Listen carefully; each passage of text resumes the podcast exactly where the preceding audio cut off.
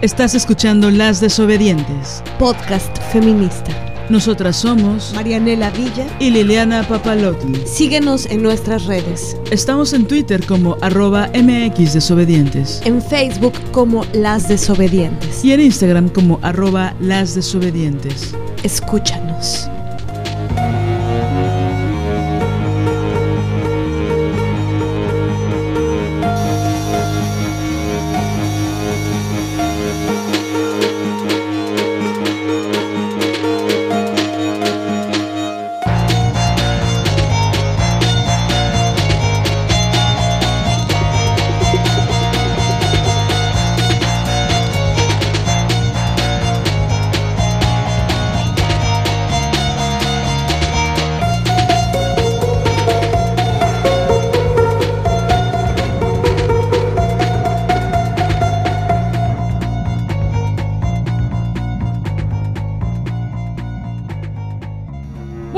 Días, tardes, noches, madrugadas. Ya estamos en un episodio más eh, La desobediente. La desobediente. de La Desobediente. Viste que yo te pareció como de francés y como de portugués. La desobediente. La desobediente. Bueno, ya. Somos las desobedientes. Frente a mí, con unos ojos espectaculares, se encuentra la maestra. Marianela Villa. La maestra. Marianela Villa. Con Tokio, Japón. ¿Cómo estás, Analia? Muy buenas tardes. Bueno. Y Liliana Papalotl. Oigan. La vida cada vez se pone más. ¿Cómo les dijera? ¿Cómo, cómo te dijera? Pues más culera, ¿no? Más cabrona la inflación, la crisis mundial, eh, las guerras, la basquetbolista gringa encerrada nueve años por tener eh, menos de un gramo de marihuana, de aceite de marihuana en Rusia. Las cosas se están poniendo muy, muy horribles. Las próximas elecciones de todos los países. Bueno, pero dentro de todo eso estamos en este momento tú y yo, tú y nosotras, poniendo una pausa importante. Pero hoy queremos, antes que nada, antes que cualquier otra cosa, hablar de el estudio de las desobedientes del día de hoy. Es un lugar muy hermoso, es una es un espacio muy cálido, muy elegante, de muy buen gusto. Y queremos agradecer públicamente a Rosy, a la gran Rosy Anguiano, que nos prestó este estudio maravilloso eh, para poder grabar este episodio y ella lo hace con muchísimo cariño y muchísimo amor y bueno, son cosas que nosotras jamás olvidaremos. Así que te agradecemos mucho, Rosy, por, por tu amabilidad, por tu gentileza, por tu infinita generosidad y bueno, te estamos cuidando con mucho amor tu estudio maravilloso y hermoso que, que has construido. Y pues bueno, es, es, importante para nosotras, como ustedes saben, dar agradecimiento público a todas nuestras amigas o compañeras o colegas. Y bueno, el caso de Rosy no, no es mínimo, es, es muy importante para nosotras compartirles. Que bueno, aparte de que Rosy podría cambiar el mundo, ella con su laptop, ¿no? O ella con su celular. eh, pues nada, la, la queremos mucho, la admiramos mucho. Y yo cuando cuando pueda, quisiera tener la pila y la energía maravillosa que tiene ella. La admiro muchísimo y bueno, las desobedientes te agradecemos muchísimo la calidez de este estudio de grabación. Sí, eh, la verdad, eh, Rosy, eh, es muy importante para nosotras decirlo, decirlo en este episodio. También es muy simbólico estar aquí. Eh, toda la relación eh, en la que hemos estado eh, nosotras tres en, por, por, varias razones que, que nosotras sabemos. pero esa, esa relación y el hecho concreto de estar ahora aquí en este espacio eh, tuyo y que como dice Lili tan generosamente nos, nos compartes para poder desde aquí eh, hablar y construir el episodio de hoy. No sé, nos parece eh, de las cosas bonitas de la vida, ¿no? Eh, como estos em, estas experiencias que, que, no solamente son el hecho en sí, sino son simbólicas también. Y, y también lo que significa em, el que em, tú nos compartas tu espacio para, para hacer esto. Eh, es de las cosas que, entre muchas otras, por supuesto, pero esta es una que, que no sé, nos provoca mucha ternura y profundo agradecimiento. Y esperamos poder, en, bueno, que tengamos la, la vida y el tiempo eh, para seguir, seguir juntas y seguir construyendo. Muchas gracias, Rosy. Y bueno, no sé qué estés haciendo ahorita, pero hoy es 5 de agosto del 2022 y, y el próximo domingo, 7 de agosto, a las 11 de la mañana, vamos a tener nuestro primer, primer picnic desobediente. Y es algo que nos emociona mucho eh, porque es un encuentro que queremos tener contigo para encontrarnos, para vernos. Cuando digo encontrarnos, he utilizado mucho esa palabra, pero ya voy a llorar. pero esa palabra para mí es muy importante, más que por la palabra en sí, eh, por lo que significa. Creo que el encuentro, eh, para mí el teatro es un encuentro, por ejemplo, ¿no? Entonces, eh, es un encuentro entre las personas, ¿no? El, el maestro Violencia, digo, el maestro Valencia, decía que el teatro basta con un actor y un espectador, ¿no? Que yo diría una actriz y una espectadora para que ocurra. No es necesaria la butaca, el conflicto, la escenografía, ¿no? Digo, no quiero desmerecer el trabajo de las escenógrafas ni de las dramaturgas, solo estoy diciendo que la sustancia del teatro tiene que ver con un encuentro. Entonces los encuentros no me los tomo a la ligera, ¿no? Hay veces que que tengo la mente en otros lados, en la supervivencia, por ejemplo.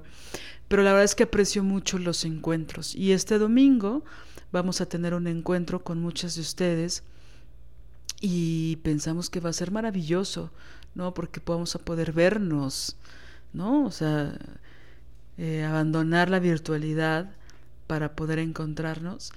Y algunas compañeras nos han escrito que van a ir con sus amigas, con sus primas, con sus hijas, con su mamá. Maura va a ir con su mamá. O es un honor para nosotras desde el femenino libre, como dirían las maravillosas feministas lúcidas.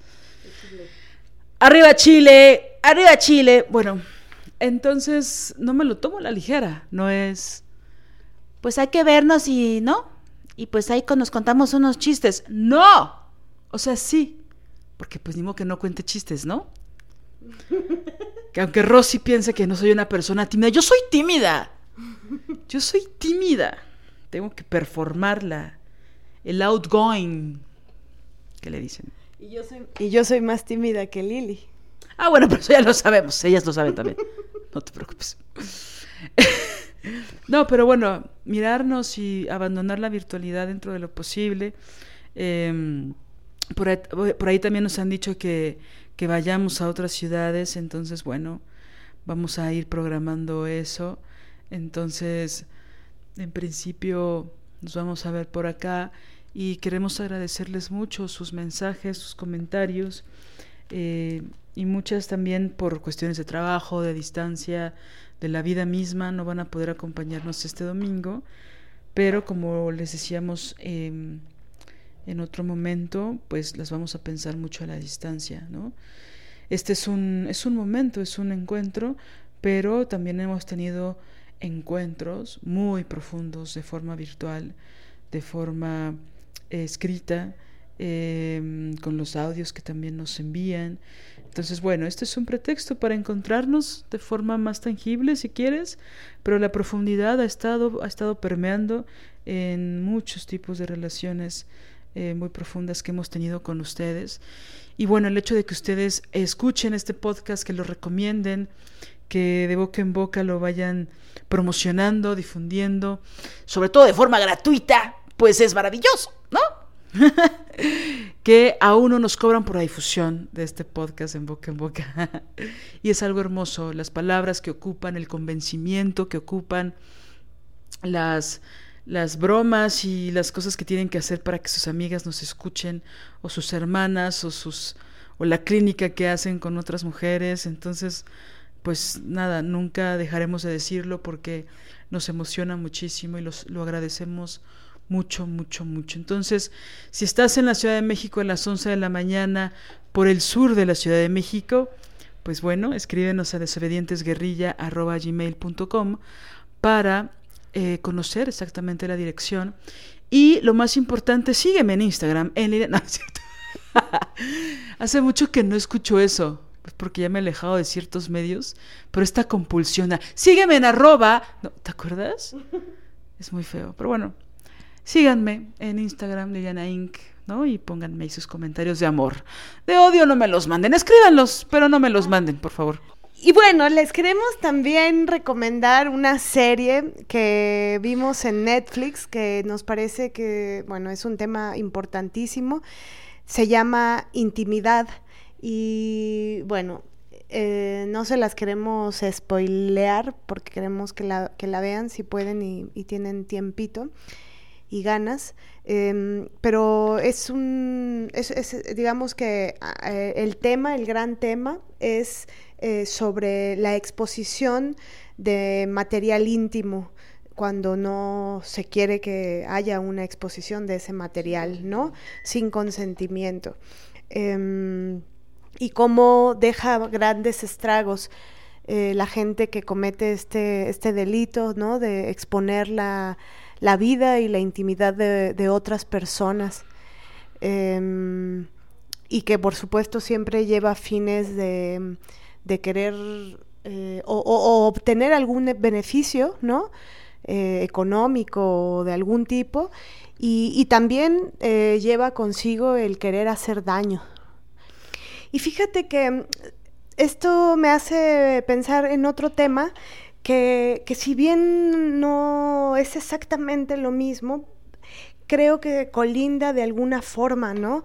Eh, el tema del, chisme, del querer hablar o, de estas personas que hablan de otras eh, con, inventos, con eh, falacias, subiéndole el volumen a determinadas cosas, Em, ¿no? Que, que, mm, cuchichean, que... Mm, y, que eso, le dan, le dan rienda suelta a, al,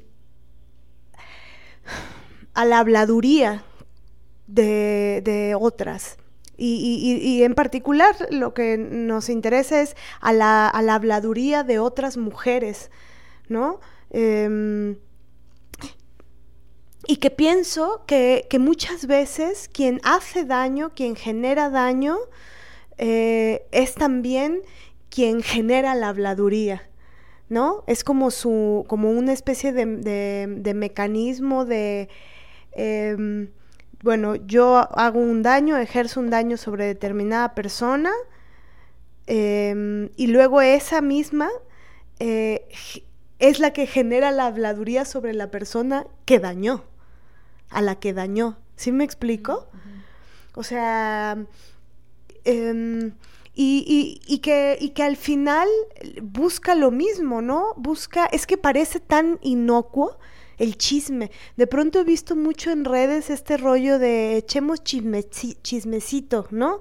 El chismecito, me encanta el chismecito y el chismecito.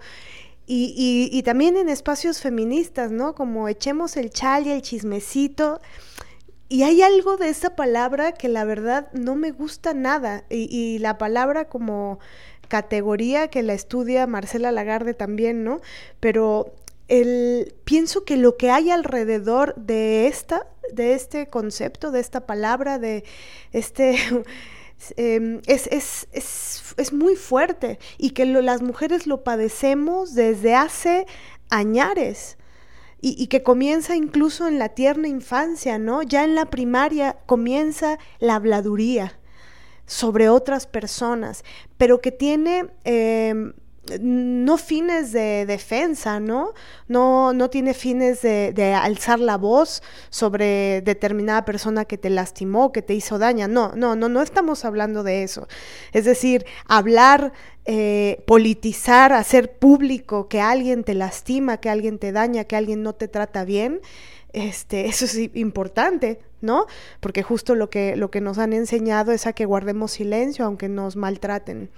Eh, y no, no, no, no estamos hablando de, de, esto, de hablar en relación a esto, no, estamos hablando de la habladuría, que, y por eso me, me lo, lo, lo, hilo con, con esta serie, ¿no? Quieren destruir a un personaje, a una mujer, como hacen exponiendo su intimidad, persiguiéndola, hostigándola, acosándola, registrándola eh, y exponiendo su, su vida, su cuerpo, su intimidad.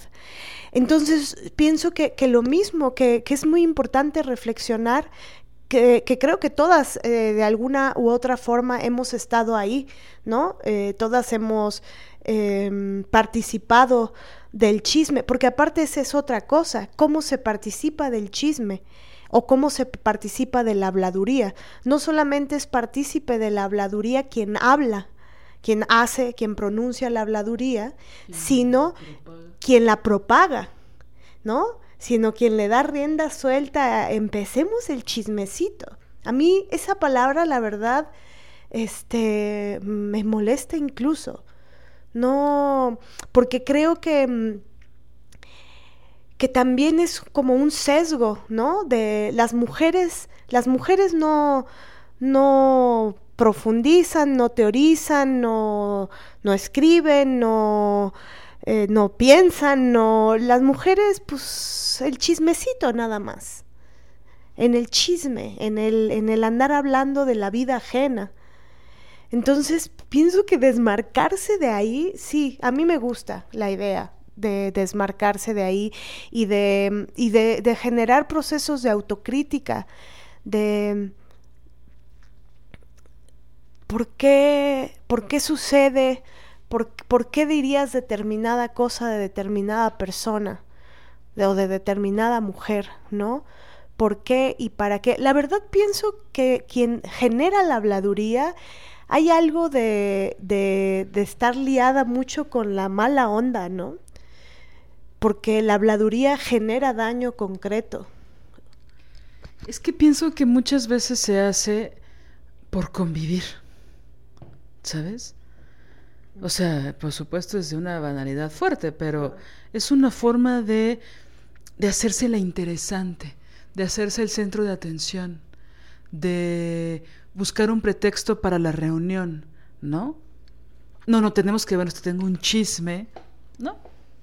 Y bueno, también si yo conozco este tipo de, por así decirlo, de categorías, es porque yo he gozado de ellas, ¿no? malamente, y lo digo en absoluta autocrítica, ¿no? Pero que sí, ya, ahora sí que ya en el siglo XXI, no, ya en el 2022, no, y que creo que una podría cuestionarse por qué lo hace, ¿no? Es decir, equilibramos lo que hemos dicho otras veces, ¿no? Equilibramos esto de... Eh, también me, me, tomo el tiempo de hablar bien de otras mujeres o de otras personas, ¿no? También eh, eh, invierto la misma cantidad de energía para hablar de las mujeres que admiro, ¿no? O hablar de mis propios logros, porque bueno, como ya sabemos, el hecho de que hablemos de nuestras capacidades, de nuestros talentos, de nuestros éxitos, de nuestros logros, siempre se presta a ser la mamona y pareciera que sacamos más endorfinas cuando hablamos mal de otras personas, ¿no? Entonces, digo, por ahí estaría bueno ponerlo sobre la mesa, ¿no? Y ahora, regresando al punto de no solo te hacen daño, sino que luego aparte se ponen a hablar mal de ti, pienso que es parte de... es como el remate, ¿no? O sea, ya te perjudiqué y ahora, como a lo mejor te, puedes o te quieres defender, voy a empezar a inventar estas cosas, ¿no? Y creo que algo que, pasa con la... Eh, con las personas es que no nos mantenemos malas todo el tiempo o buenas todo el tiempo o con una energía para chingar a la otra todo el tiempo, sino que hay ciertos momentos donde hay una especie de conciencia y donde pienso que decidimos parar, ¿no? O sea, esto ya lo hice, esto medio lo vi que hice, esto medio no sé cuánto, y de repente hay un momento donde dices, híjole, no, creo que ya tengo que parar, o aquí todavía nadie se da cuenta de que hice una putada, entonces voy a detenerme, o cualquier tipo de cosas que también a la mañana siguiente ya varió, o esa noche más tarde ya varió, ya ya cambió, ya se reveló otra cosa, ¿no? Que tiene que ver íntimamente con la manipulación. Por eso yo no me canso de decir esto que les he visto tanto a los hombres, pero que también muchas mujeres saben dominar, que hacen cosas culeras a nuestras espaldas, hacen cosas culeras frente a nosotras y de pronto hacen una cosa maravillosa. Que tú dices, no, pues no, no, no lo puedo odiar, porque también hizo esto. Me apoyó en este momento, metal, metal, metal. Y eso ellos lo usan como moneda de cambio para ser crueles, para ser malas personas. Se dan esa licencia de ser unos mierdas con nosotras porque también nos dieron dinero, nos apoyaron en algo, nos dieron, ¿no? Eh, algún apoyo, algún aval que necesitábamos, saben de nuestra precariedad, saben de lo vulnerables que estamos, saben, ¿no? Y entonces de pronto entonces, esta, este equilibrio que aparte piensan que no nos damos cuenta, ¿no? Y algunas nos tardamos más que otras, ¿no? Pero sí nos damos cuenta. Entonces hago la cosa buena, pero luego la mala. La buena, la mala, la buena, la mala, ¿no? Entonces, si me muestro de esta forma que es muy aparentemente simulatoriamente empática, pues ya se justifican todas mis putadas, ¿no? Y creo que es algo que tendríamos que reflexionar, porque no es así no debiera ser así. Yo entiendo perfecto. Y mis amigas psicólogas no me dejarán mentir que todas las personas somos profundamente complejas, ¿no? Y que es cierto que muchas cosas no alcanzamos a verlas, pero hay otras que sí podemos ver, ¿no? Que sí podemos darnos cuenta y que si no lo podemos hacer en ese momento, sí lo podemos hacer después. Entonces justificar la mala onda, las acciones crueles, con acciones aparentemente, aparentemente empáticas, no soluciona la crueldad, ni la repara tampoco. Pero, por ejemplo, eh, esto que dices de aparentemente creo que sí es muy importante. Hace, hace poco, por ejemplo, una amiga presenté una obra, ¿no? Eh, y una amiga me contó que una chica le, le había dicho, ¿y qué tal la obra de Marianela, eh? Pero desde el rintintín, ¿no? De, ¿y qué tal? O sea, como... Seguro estuvo mala, pero... Como un seguro, seguro algo no estuvo bien o seguro bla, bla, bla. Y, y que mi amiga le dijo, pues me gustó muchísimo. Fue una experiencia, este, pues nueva para mí, eh, me emocioné, me conmoví, ta, ta, ta, ¿no? Y esta otra chica insistía, ¿no? Y decía, sí, es que Marianela es muy, es muy radical, ¿no? O sea, ya es muy extrema y bla, bla, bla, bla, bla, bla, bla. Entonces, pienso, por ejemplo, muy concreto, para hablar de ejemplos concretos en, en esto, ¿no? Y por supuesto que esta amiga lo que hizo, esto me lo contó ella, lo que hizo fue decir, ¿sabes qué? No me hables mal de Marianela. Yo admiro lo que hace Marianela, la admiro como feminista, la admiro este, como actriz, este, yo disfruté su obra, tú ni siquiera la fuiste a ver, porque aparte es eso, hablan sin saber, ¿no? Entonces, no me hables mal de ella. Entonces siento que, ese, ese lugar en donde ella ya no da oídos, esa postura que es política y ética, de ya no doy oídos, de, a ver, güey, porque e, esta chica también es amiga de mi amiga, ¿no? Pero lo que es más fuerte de esto es que esa chava que le dijo esto a mi amiga, yo pensaba que también era mi amiga, o, que, o que al menos había, nos conocemos desde hace muchos años, siempre que nos vemos nos saludamos, es armónico, hasta hay risas, cariño, no sé, buena onda. Entonces yo me pongo a pensar, ¿qué pedo? ¿Cómo es posible? O sea, ¿cómo es posible que ella me plante una cara. Es más, una vez me invitó a una academia en la que daba clases y como ella no sabía ni 1.1 en feminismo, me dijo que si podía hablar de ta ta ta ta ta en su y fui. A, por supuesto no me pagó, ¿no? Fui a hablar de eso en su grupo.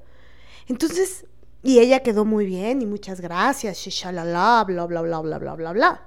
Entonces es como ¿cómo? Me, me, llamas, me usas y luego dices que yo soy demasiado extrema y radical. Aparte, ¿por qué? No, hemos hecho ya miles de episodios sobre eso. ¿Que ¿A qué llaman extremo?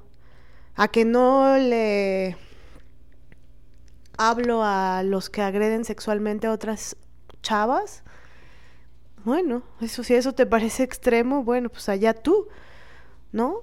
Pero, pero lo, brutal es esa, la habladuría, porque ella lo que buscaba es entablar este diálogo con mi amiga para tirarme mierda. Y entonces que las dos estuvieran tirándome mierda. Aparte es muy fácil cuchichear abajo del escenario en vez de hablar arriba de él, ¿no? Este comentario maravilloso fue patrocinado por Marianela Villa. ¿Estás diciendo que hay gente que muestra su ah, transparente. Valentía abajo del escenario y no arriba. Así es. ¿Sabes? Por esto y muchas cosas más, yo te amo, mané. Perdón que ande como deletreando la, la, palabra, pero es que quiero ser muy clara. No, mi, intención no es pendejear ni, ni mucho menos, ¿eh? Solo estoy burlándome de los, los espacios de simulación que se permite la gente, ¿no? Y que subestiman a, otras, ¿no? Que es como si no nos diéramos cuenta, ¿no? Porque una de las cosas que más me enoja, no sé si lo he dicho en estos 75 capítulos, pero una de las cosas que más me molestan, amigas, es la simulación y que nos pendejen, que piensan que nos pueden pendejear, que piensan que en serio somos muy tontas, muy poco inteligentes, muy poco sensibles de sus vibras, de sus dobles sentidos, de sus metatextos, ¿no? Y a veces una se tarda en poner límites, no porque una sea pendeja, ¿no? Sino porque una está analizando la situación. Porque, pues como todas sabemos, empezamos a exagerar, a sobredimensionar, a culparnos, a, ¿no? Entonces ya que pasas por todas tus etapas, ¿no? Donde entras en tu gran etapa de negación, porque no puedes creer que ciertas personas te hagan daño, ¿no? Pues ya de repente uno empieza a analizarlo todo desde otra perspectiva. Y pues la gente cruel a veces es muy lenta, ¿no? y entonces cree que te puede seguir pendejeando, ¿no? Entonces no lo hagan, ¿no? No hagan ese subestimar a la gente. O sea, es, incluso tiene tintes fuertes de, de muchísimo clasismo subestimar la inteligencia de otras personas, ¿no? Subestimar sus propias capacidades intelectuales. Es una forma terrible del clasirracismo. Entonces, pues aunque no lo crean, les voy a decir que las mujeres morenas también somos mujeres pensantes, ¿no? Y es importante que lo sepan ya, que lo entiendan ya. Porque esas personas que son crueles hay que hablarles así, ¿no? Para que lo entiendan ya. Entonces, bueno, regresando al punto que decías de te hago la putada y luego hablo mal de ti, ¿no? Es el remate, es el, la, estocada, final, ¿no? El tiro de gracia, ¿no? Porque no vaya a ser que esta peta se revele, entonces voy a empezar a hablar mal de ella, ¿no? Entonces, va de la mano con eso, ¿no? Pienso que otra forma de subestimación y de, mm, no sé, es como un amarrarse el dedo, ¿no? eh, y, que, y que también nos ha pasado tristemente y les ha pasado, le ha pasado a amigas nuestras, eh, la gente que te roba eh, cosas que has creado. Es muy fuerte porque la gente que roba, a veces, a, veces el, hurto es a, tal cual a hurtadillas, ¿no? Así que no se vea. Pero hay gente que roba que te anuncia el robo, que te anuncia que te va a robar eh, me, estoy hablando específicamente de creación, de obra, de autoría, de, ¿no? de textos, de, de, estructura de talleres, de, o sea, te avisa. De contenidos. De, contenidos. De títulos de tu taller. Sí, o sea, te, te, te, mm, te, se acercan a ti y como en muy buena onda, con una sonrisa colgate, súper linda, súper buena onda, pero en esa buena onda te dice que te, está, que te va a robar que te, ¿no? O que lo está haciendo. Y entonces es bien fuerte porque, o, no sé, o una ve publicaciones en, en, las redes y dices, esto, esto me suena un poco de plagio, esto me suena un poco de hurto, ¿no? Pero, pero, pero casi que hasta te mandan la publicación, ¿no? De mira. Entonces, eh, siento que también ahí hay una subestimación o, o no sé si creen que no lo vamos a ver o, no sé si creen que los hurtos a otras amigas no los vamos a ver o no, es decir, aparte es tan falta de identidad el hurto, ¿no? Tan falto de, cuando tienes que robar a la otra, es, es en, en dónde colocas tu propia creación. Pienso que hay un nivel de autoconciencia de la propia mediocridad. ¿sabes? De un no voy a alcanzar la creación de algo original, ya todo está hecho. Entonces es una autoconciencia que, bueno, cuando son personas que hurtan, pues son sus propias enemigas, ¿no? No dan ganas de salvarlas ni de ponerles ahí una semilla de consideración de que podrían crear algo increíble, ¿no? O algo auténtico, como la sustancia de su propio ser sino pienso que hay una subestimarse tanto a sí mismas, ¿no? Una conciencia de miseria que entonces aluden, pero aparte ya es en unos niveles tan cínicos, ¿no? Como alguien que, que, está haciendo un taller de, de escribir desde la rabia, ¿no? que yo digo, lo quiero dejar bien claro porque digo, la rabia no es mía, escribir no es mío y estas cosas que luego, ¿no? Estos argumentos que luego dan los hombres. Ah, o sea, la rabia es tuya y solo por... No, yo no estoy hablando de eso, ¿no? Sino que algo que pienso es que aunque yo te diera los contenidos de mi taller, no los podrías dar como yo, porque esos contenidos son autobiográficos. Me pasaron a mí, los viví, los tengo en la sangre están ahí en mis huesos y en mis vísceras. Entendí cosas, ¿no? A partir de ciertas otras, ¿no? Tú podrías armar un, un, taller increíble desde tu propia experiencia, desde tu propia biografía, ¿no? Pero aquí la cosa es la apropiación cínica, las ideas, ¿no? El, a mí ya se me había ocurrido antes, nunca lo había hecho, ¿no? Eh, como una mujer que un día me dijo, no, bueno, las ideas son de todos, ¿no? Quien las puede capitalizar, pues ya es otra cosa. Mm. ¿No?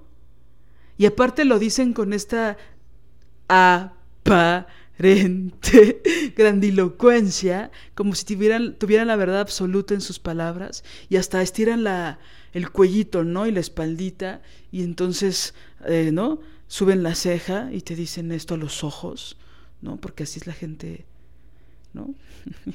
Iba a decir la gente blanca, pero jamás diría eso de la gente blanca, no. Pero que utilizan estos gestos para decir una verdad, supuestamente, pero que en realidad es una mentira. Aunque hablen de robo y apropiación, pero dicho con esta vehemencia como si fuera verdad, ¿no? También, por supuesto, lo hace la gente prieta, estaba bromeando. y, y, la cosa de, de, que te anuncian que te roban eh, eh, es la figura de la caradura, ¿no? De ser caradura. Es- o sea, siento que a, a ti te causa sentido esa, esa palabra. A mí sí, el, el, a Lili no, y me hizo el gesto de que no, pero a mí sí, como de eh, sin, sin pedo, sin problema, con cinismo total, cara dura.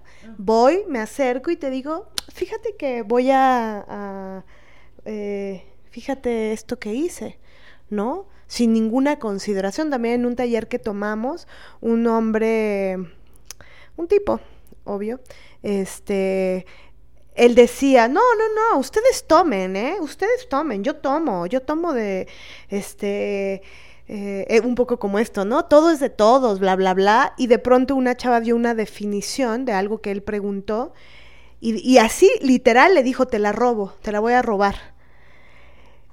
Y, y él jugaba mucho con eso, ¿no? Todo el tiempo, todo el taller de, se hablaba de, este, incluso de sobre esta misma chava cuando presentó su eh, los avances de su de lo que trabajó en el taller él dijo algo como cómo me hubiera gustado a mí escribi- escribir lo que escribiste y, y luego decía, pues no, si quieren, mándenme sus obras. Y yo decía, saco, ¿qué? o sea, pero aparte, tipo famoso, dando sus talleres en todos los festivales, este, aquí y allá, y shalala, y ta, ta, ta. Y aún así, hurtando, ¿no? Hurtando de aquí, de acá y del alumnado. ¿Y cómo se apellidaba? O sea, solo lo quiero decir como una mención importante. ¿Cómo se apellidaba? Blanco. ¿Ven? Sí, me explico. Y, eh, pero bueno, entonces e- e- ese mm, este tema, ¿no? Que, que no es propiamente el tema este, que queremos tratar hoy, pero eh, que, que nos detona un poco la, la idea de, de esta serie de intimidad. Y tal vez también esto lo podemos hilar a otras cosas. Al universo entero. No, solo quiero decir algo de intimidad.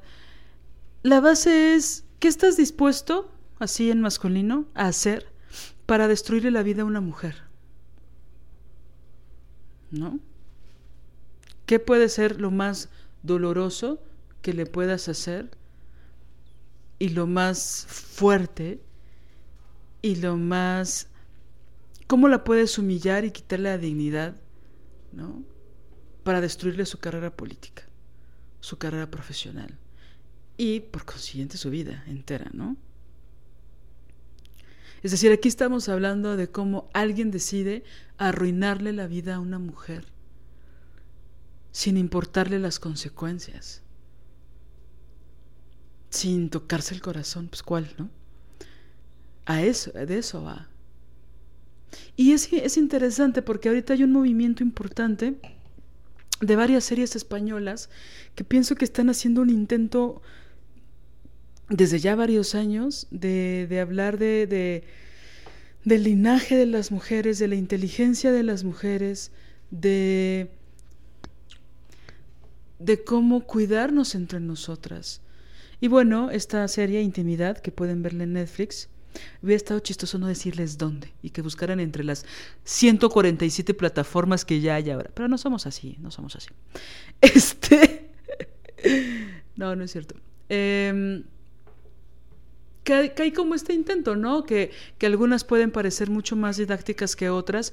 Y no lo digo desde un, eh, desde un lugar peyorativo a lo didáctico. Lo didáctico es maravilloso y es muy difícil de hacer, ¿no? Ahí en mi escuela siempre una forma de, de criticar el teatro mm. era siempre, está muy didáctica tu obra. Ay, claro, sin ninguna implicación brechtiana ni mucho menos, ¿no? Era una cosa muy despectiva porque era un sinónimo mal utilizado de algo que era muy obvio, ¿no? O algo que era leccionador.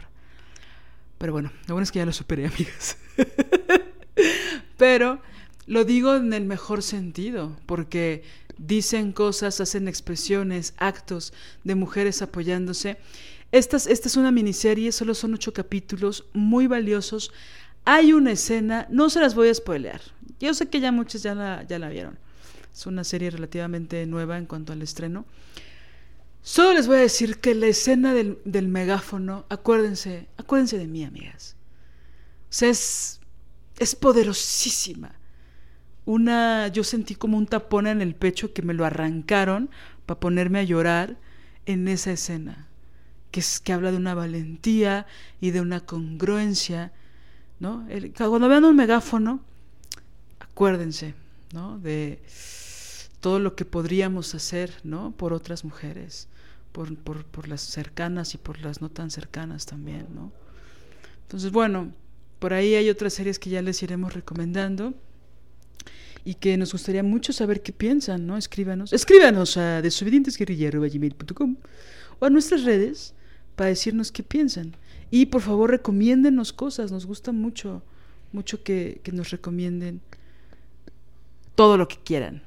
Oigan, sobre todo música, si me pueden mandar, Liliana Inc., gracias. Y bueno, la, la, otra recomendación, este, que bueno, no es propiamente un referente que tengamos muy cercano a nuestra vida, eh, es un documental sobre Jennifer López. Eh, no, no, no solemos escuchar eh, su música eh, mucho, pues, pero, pero bueno, sin duda la hemos escuchado en algún momento y hemos visto sus películas y, y bueno, sabemos que, que, es una mujer eh, trabajadora, ¿no?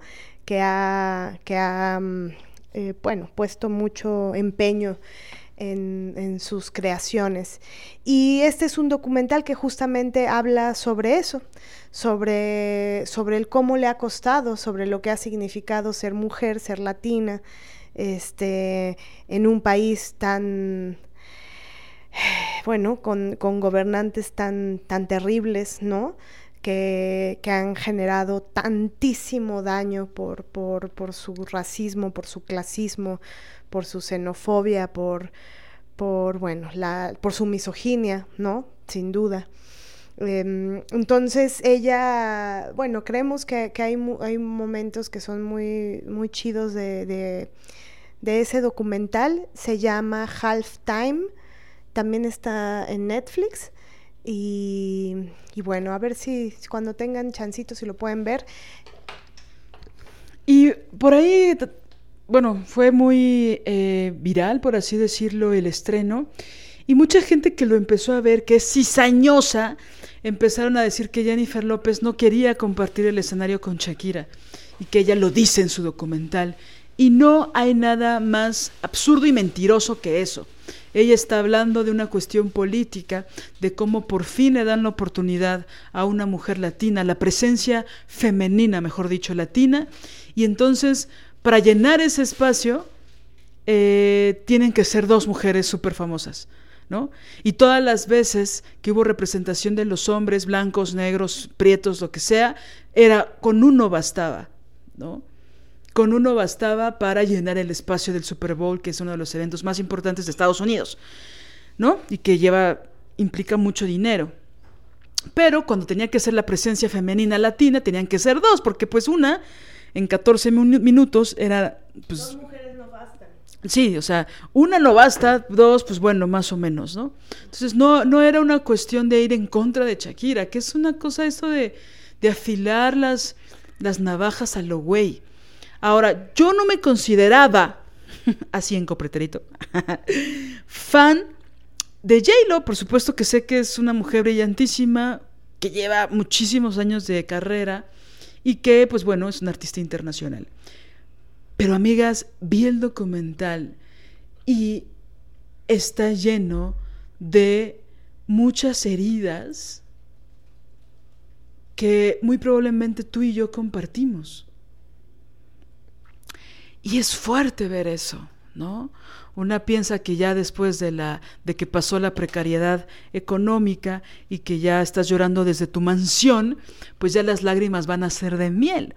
Y pues bueno, por ahí hay ciertos temas de, de, reconocimiento y de prestigio, que bueno, son dos lobos que nos han perseguido desde niñas y que ya es momento de revelarnos. Pero bueno, estamos formulando cómo revelarnos ante el prestigio y ante el reconocimiento patriarcal. ¿no? Porque uh, que yo te preguntaría qué cosas estás dispuesta a hacer o has estado dispuesta a hacer por el prestigio, ¿no? En tus ámbitos que te importan, ¿no? Y cómo te han tratado esas personas a las que les has rendido pleitesía para que te dieran la moneda de cambio del prestigio, ¿no? Entonces, bueno, tiene cosas muy interesantes, tiene un par de escenas que yo dije, wow, se necesita de muchísima fuerza para mostrarse tan vulnerable. Y pienso que si este podcast te gusta, probablemente va a haber varios pasajes, por así decirlo, varias secuencias de ese documental que te van a emocionar mucho. Porque cuando una mujer habla desde su verdad, desde el corazón, pues se une con todos los hilos de la humanidad. Y creo que este documental tiene un par de momentos importantísimos donde eh, muestra sus heridas. Y eso pues no lo podríamos ver jamás en un documental hecho para, por un hombre, ¿no? O donde la estrella principal sea uno de ellos. Em, entonces, y bueno, es para verlo con palomitas, para verlo con una caja de Kleenex, con un heladito, ¿no? Relax, no crean que van a llorar, no crean que tal. Eh, no, o sea, llorar en el mal sentido, van a llorar bonito, digamos. ¡Au! Man, me dio un pellizco. No, es cierto. es cierto. Este, bueno, ligando a este documental que ya vimos dos veces, porque nos emociona, eh, ¿de qué vamos a hablar hoy, Marianela? Pues la verdad es que es un tema un poco difícil de concretar en una frase eh, justo por lo complejo que es, lo complejo que se siente. Hay veces que estás en un momento de la vida que, que, es difícil eh, decir lo que está sucediendo, ¿no? Que, mm, y, que, que, también esto se suma al cómo estás muy concretamente por, por, por Em, por cuestiones, digamos, muy puntuales, ¿no? Es decir, si estás con muchísimo cansancio encima, eh, si estás eh, en un periodo complejo a nivel laboral, em, si estás en... Eh, es decir, cuando, cuando se suma la, la complejidad, ¿no? Cuando cuando, cuando no te sientes bien anímicamente, pero, pero también hay, hay momentos, es que es bien fuerte, porque hay momentos en donde no te sientes bien y es claro que no te sientes bien y digamos que puedes medianamente palabrar o apalabrar por qué no te sientes bien, cuáles son las razones, puedes decir estoy mal, estoy deprimida, estoy, ¿no? Que no estoy diciendo que eso no sea brutal de pronto, ¿no? Es decir, y que también hemos estado ambas ahí, pero también hay otras eh, en, donde, mm, no sé, en donde es tanto y tan complejo que, que, ni siquiera se puede visualizar completamente qué es lo que está sucediendo. Y, y que son como especies de abstracciones internas que te hacen sentir un desasosiego ontológico, un desasosiego existencial. Y, creemos que de eso va este episodio, de, ese desasosiego existencial, de, ese mm, no sentirse parte de este mundo, de, mm, no sé, para mí... Em, hay muchas cosas que me han eh, trastocado todo mi mundo de unos años para acá, ¿no? De unos años para acá, em, que son más o menos como unos cinco años para acá, que ha habido, que he, tenido una serie de toma de decisiones por, por em, intentar construir autonomía, por intentar eh, em, ser ética o construir ética o alinearme a la ética o, por lo que he pensado que es justo. Em, y, eso te hace eh, tomar decisiones que definitivamente te llevan a un determinado lugar, ¿no? Pero también luego hay cosas de la vida misma que, que, que, se pone compleja porque de pronto una dice, bueno, pero si yo me fui por este camino, porque este era el camino, ¿no? Y luego ya estando en ese camino, eh, no, no quiere decir que, que el desasosiego eh, no vuelva a suceder. E, es decir, creo que creemos que lo fuerte o pensamos que, que es muy fuerte cuando esos procesos de desasosiego ontológico vuelven a. Y, y, y, pienso que se necesita también mucha valentía para ver las cosas de frente, para cuestionarse las cosas eh, y, para ya no querer apuntalar lo que ya no se puede apuntalar, ¿no? Querer sostener lo insostenible, que, creerte las, eh, no sé, cosas, ¿no?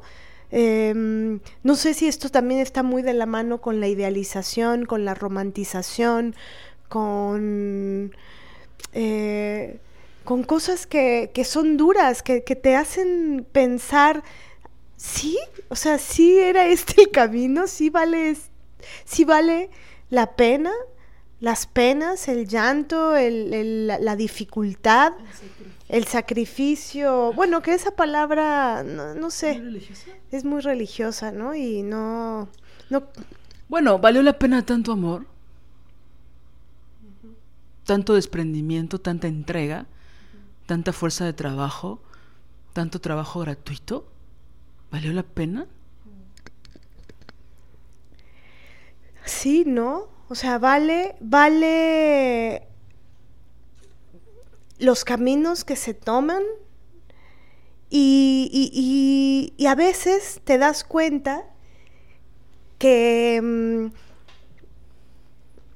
y estás en una, como en una especie de meseta, ¿no? Estás en un, como cuando subes una montaña, ¿no? Estás subiendo una montaña y llegas a un lugar donde hay mesetas soleadas, maravillosas, en donde te pones a comer y a reponerte del viaje y a sentir el aire y te tomas fotos en esa mesetita a la que llegaste, te rehidratas, te, ¿no? Tomas fuerzas, ta, ta, ta.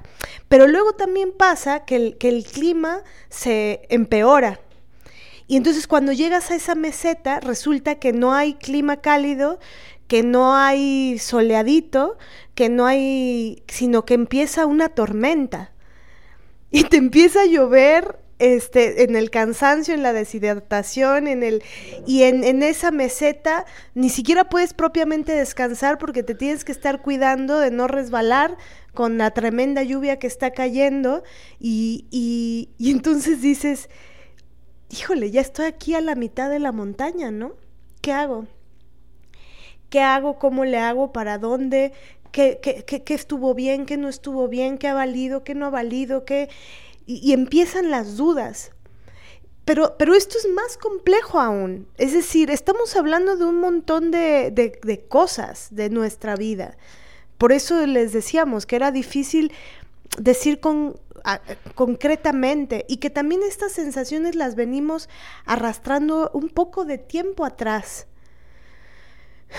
Y pero que hay otros momentos en donde ya es muy difícil no darte cuenta de que tienes que detenerte y que te tienes que poner a pensar, ¿qué pasa? ¿Qué ha pasado? ¿Qué pasa? ¿Y qué quieres que pase? Esas tres cosas, ¿no? Y también este desasosiego está muy ligado, pienso, al a lo que te provoca la conciencia del mundo en el que vivimos. Pero de verdad. No por encimita, no de moda, ¿no? Este, no de está cool decir palabra, decir politización. Este, no, de verdad, de verdad la conciencia del mundo, la conciencia de lo puto injusto que es salir a la calle y ver lo, lo injusto de la puta vida. ¿No? Que el niño está ahí, sentado, y lleva horas sentado mientras su papá trabaja. su mamá trabaja en la puta esquina de la puta calle. O sea, la conciencia verdadera, real, social, de... Y, y que, eh, y que aparte de eso, la conciencia de la misoginia, ¿no? De... Perdón, nada más la conciencia de una misma, ¿no? Que es tan fuerte, ¿no? Se estén- por ahí a golpes y a trancazos y a heridas fuertes, profundas, vamos entendiendo que, que, bueno, a veces nos tardamos mucho más de lo que debiéramos, pero bueno, que no toda la gente es buena, ¿no? No toda la gente es ética, no toda la gente cuando tiene un poco de poder es precisamente justa. Pero también hay algo muy importante es que yo lo había sentido en uno en, en otros términos, pero que gracias a Marianela yo pude entender que no tenemos miedo de nosotras mismas, de lo terribles que podemos llegar a ser, ¿no? De lo crueles. O sea, no tenerse miedo a sí misma, de sí misma, a sí misma, de sí misma. Uf, ¿no? Entonces, pareciera, o sea, toda la, todas las novelas y, la, y el cine y la publicidad nos habla parte de la falsa premisa de que el héroe es bueno de nacimiento y se enfrenta a los monstruos que son la vida hasta que logra recuperar el anillo. No, bueno, ya. Y entonces, pero no nos dicen que una también debiera tenerse miedo de lo que puede llegar a ser, ¿no? Y entonces ahí cómo, cómo funciona la autocrítica, ¿no? ¿Hasta qué punto yo soy responsable de esto que pasó y en qué cosas no soy nada responsable, ¿no? Entonces, sí, la conciencia del otro, ¿no? El otro me puede hacer daño, la otra puede ser muy cruel, pero también yo soy buena, yo soy Blancanieves, yo soy la princesa del cuento, yo soy apacible y buena de nacimiento, todas estas posturas filosóficas, ¿no? Que hablan de si nacemos buenos, buenas, y nos empezamos, ¿no? Y- o la gente que es mala es mala desde que nace o va creciendo. Y hay postulados y postulados, científicos, no científicos, filosóficos o no, que hablan mucho de el bien y el mal, ¿no? En nuestra propia circunstancia podría caber ese espacio donde hacemos genuina autocrítica y bueno, idealmente con una especialista y para ver hasta qué punto yo también puedo llegar a ser cruel o yo puedo hacer cosas donde no mido las consecuencias, donde yo debiera cuidarme incluso de mí misma. Porque también por ahí, digo, las, la historia de las mentalidades nos lleva a ciertas cosas terribles, ¿no? Ahorita estamos en un momento particularmente eh, delirante, ¿no? Pero también uno de los delirios de nuestra época es todos estos autodiagnósticos, ¿no? De los trastornos mentales. Y de cómo mucha gente, no toda, pero mucha gente lo usa como estandarte o como bandera para justificar sus putadas. O para no cambiar o para no tener autocrítica. Entonces eso es muy rudo, ¿no? Para las demás personas. Y digo, yo sé que todo es procesual, todo lleva un, un ciclo, ¿no? De muchas etapas. Pero así como nos tenemos que cuidar de muchas personas, y bueno, hay otras que somos profundamente ingenuas en muchas otras cosas, pienso que también un lugar importante de, reflexión es analizar puntualmente nuestras acciones y sus consecuencias, ¿no? Porque no todo está en el exterior, ¿no?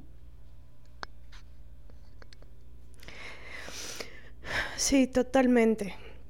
El- el- y, y por eso también pienso que aunque sea muy duro, la, reflexión eh, ontológica y, no estar nada más eh, yéndose a comprar cosas a la plaza o yéndose a eh, taponear la duda existencial de X o Y o C manera, ¿no? O sea, taponeando, taponeando para no ver, para no escuchar, para no, para no, para que la vida no te dé el, o sea, e, este evitar, evitar la, em, la profundización, creo que hace mucho daño y, se requiere mucha eh, fuerza también detenerse, para decir, ok, a ver, ¿qué, qué sucede? ¿Qué ¿Cómo me siento? ¿Por qué viví determinada cosa? ¿Por qué permití determinada otra? ¿Por qué? ¿No? ¿Por qué no? ¿Por qué no dije? ¿O por qué no decimos lo que nos duele, lo que nos lastima a tiempo? ¿Por qué a la amiga que sigue teniendo relación con el tipo que me lastimó, por qué no me atrevo a decirle, este, me partes la madre, güey? Me partes la madre. Me duele. Y yo no lo, y no lo haría, ¿no? Y yo no lo haría. Y me duele, ¿por qué lo haces tú? y entonces reflexionar, pero no solamente tirarle a, la reflexión a es que ella lo hace, es que ella lo hace, es que ella no, ella, no, y yo por qué no me atrevo a pronunciarlo, y yo por qué no lo digo.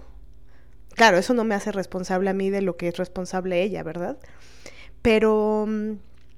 Y bueno, de aquí también que la, la idea a la que quería llegar hace rato, pero me fui, este, es el, la conciencia también, no solo la conciencia social, la conciencia de clase, la conciencia de raza, este, la conciencia del racismo, ¿no? del clasismo, sino la conciencia de la misoginia. Y, y lo que mm, genera esta conciencia o este pensamiento y estos nuevos sentires Em, que, tienen que ver con, todo lo que las mujeres libres y que buscan la libertad, que han buscado su propia libertad, este, nos, han, nos comparten, que es lo que se le llama el feminismo, ¿no? Este, y, y todas estas mujeres libres que, han ido a la raíz de las problemáticas y que no se quedan solamente en la miseria masculina, ¿no? En, en, lo que, sino, sino que también pueden visualizar eso otro, no, no, no eso otro como otro, de solo también, sino que, que, pueden apalabrar el, el, el gran y sustancial tema de la grandeza que significa ser mujeres, ¿no?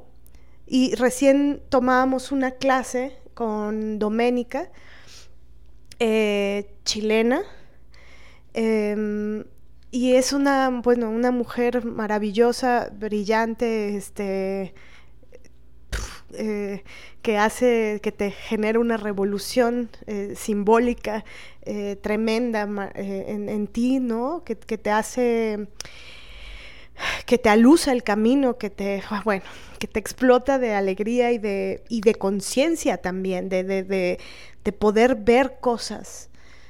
E, es de una visión, tiene una gran visión, tiene una, una manera tan particular de, de, poner la lupa en determinados lugares, eh, una manera tan, no sé, tan, ¿cómo decirlo?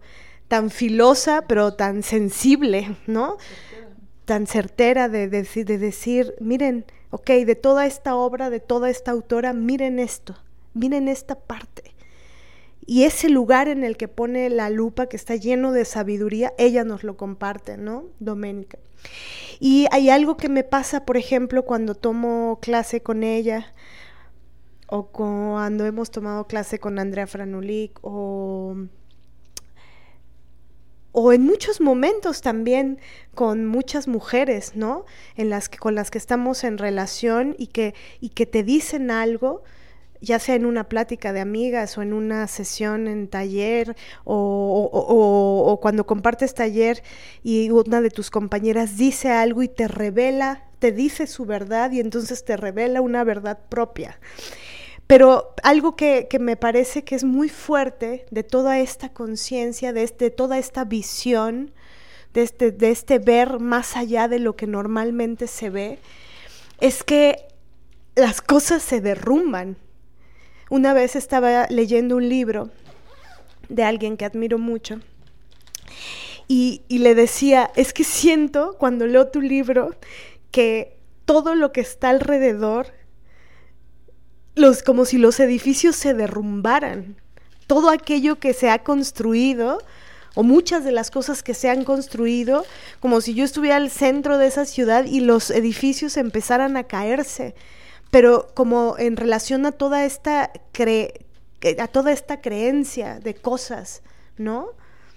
de cómo es el mundo, de lo que debería ser el mundo, de lo, a lo que vienes al mundo, de lo que tienes que perseguir en este mundo, de lo que tienes que lograr en este mundo, de lo que tienes que tener en este mundo, de lo que te hace ser importante si tienes determinadas cosas en este mundo, bla, bla, bla.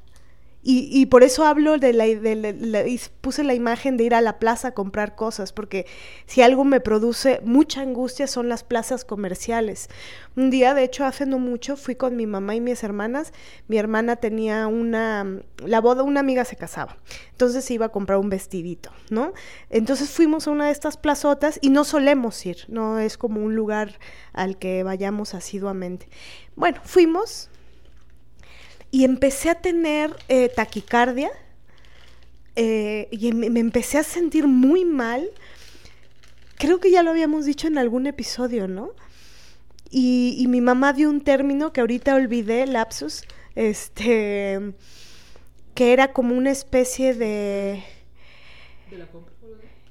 Entre estrés, no, como un, pues como angustia por la por la compulsión del, de la compra, ¿no? tiene un nombre, ya en otro episodio lo, lo, recordaré y lo diré, pero, pero era generado por ver ver eso, ver los sentir los olores del, del, centro comercial, tanta banda comprando y comprando y comprando, ver el lujo, ¿no? Ver el, el consumo, ver...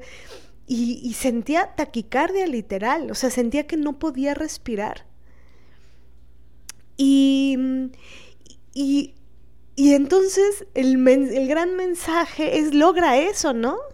logra poder tener suficiente dinero para comprar ahí, para tener un auto, para poder mantener a todos los hijitos que quieras tener, para poder este, este, darles y la primaria y la secundaria y la universidad, y si es en Oxford mejor, y si bla bla bla, y si ba ba ba, y que. Y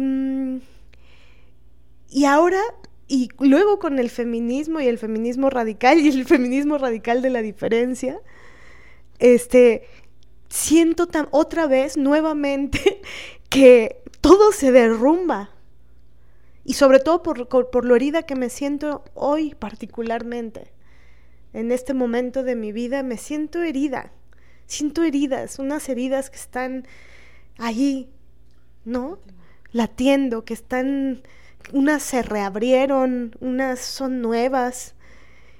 Y ahí herida, derrumbándose la ciudad a mi alrededor, ya no quiero apuntalar nada. Quiero tener la valentía y el coraje y la templanza y la ética y la fuerza y todo lo que se necesite para ver el derrumbe y después de eso ver qué crear, ¿no?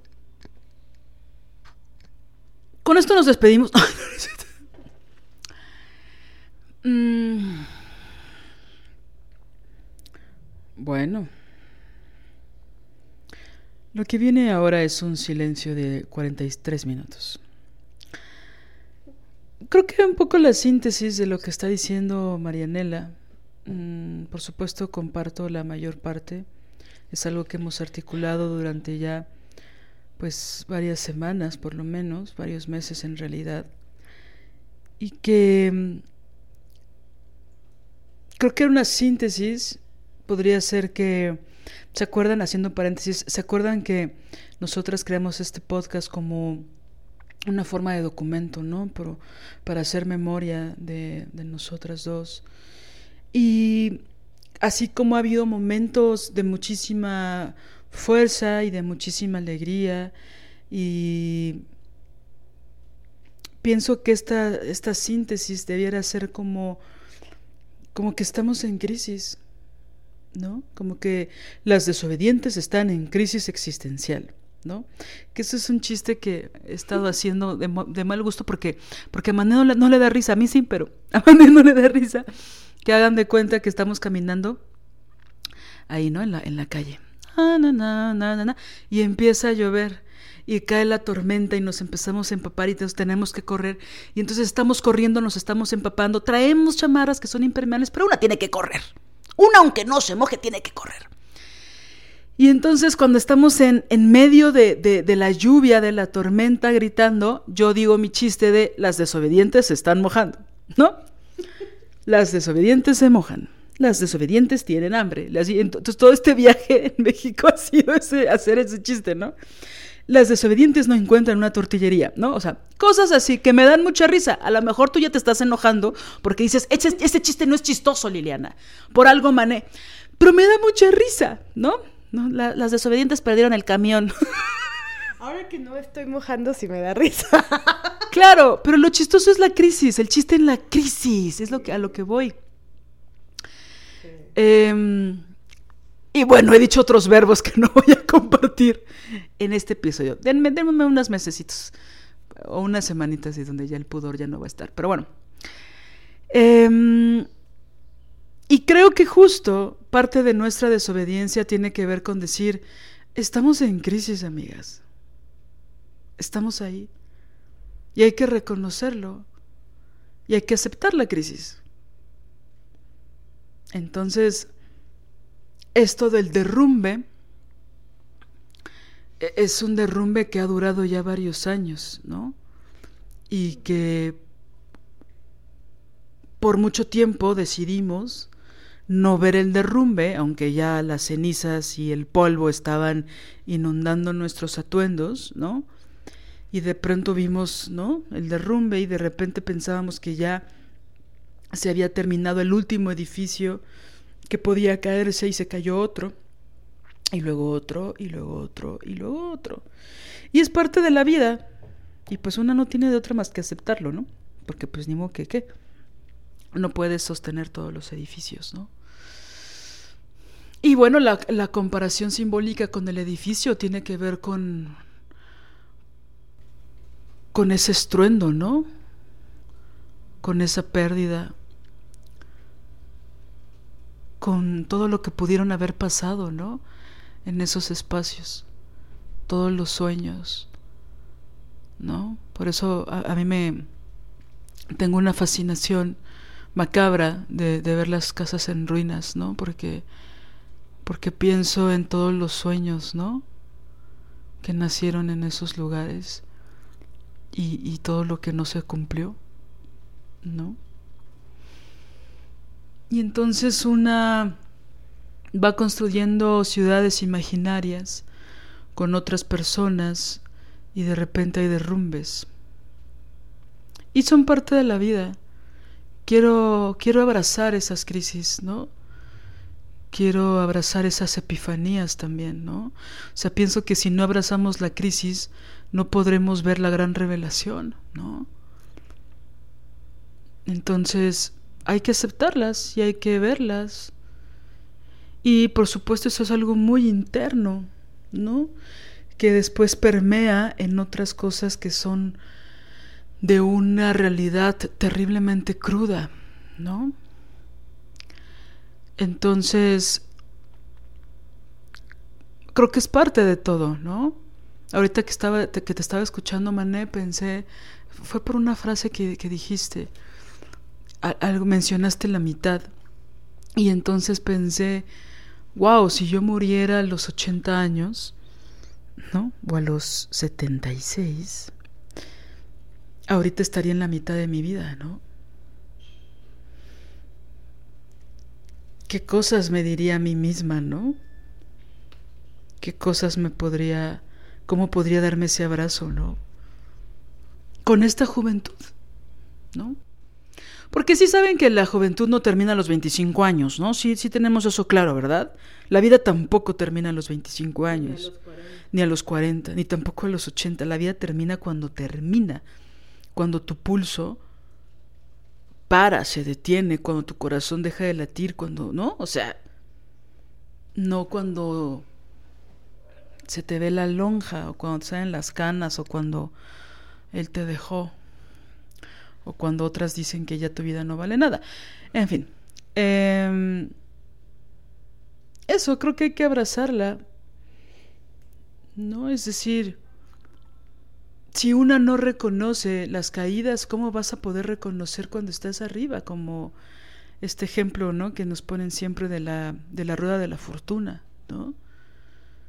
Pues una también tiene que estar abajo, ¿no? Lo que sí quisiera decirles que algo que he entendido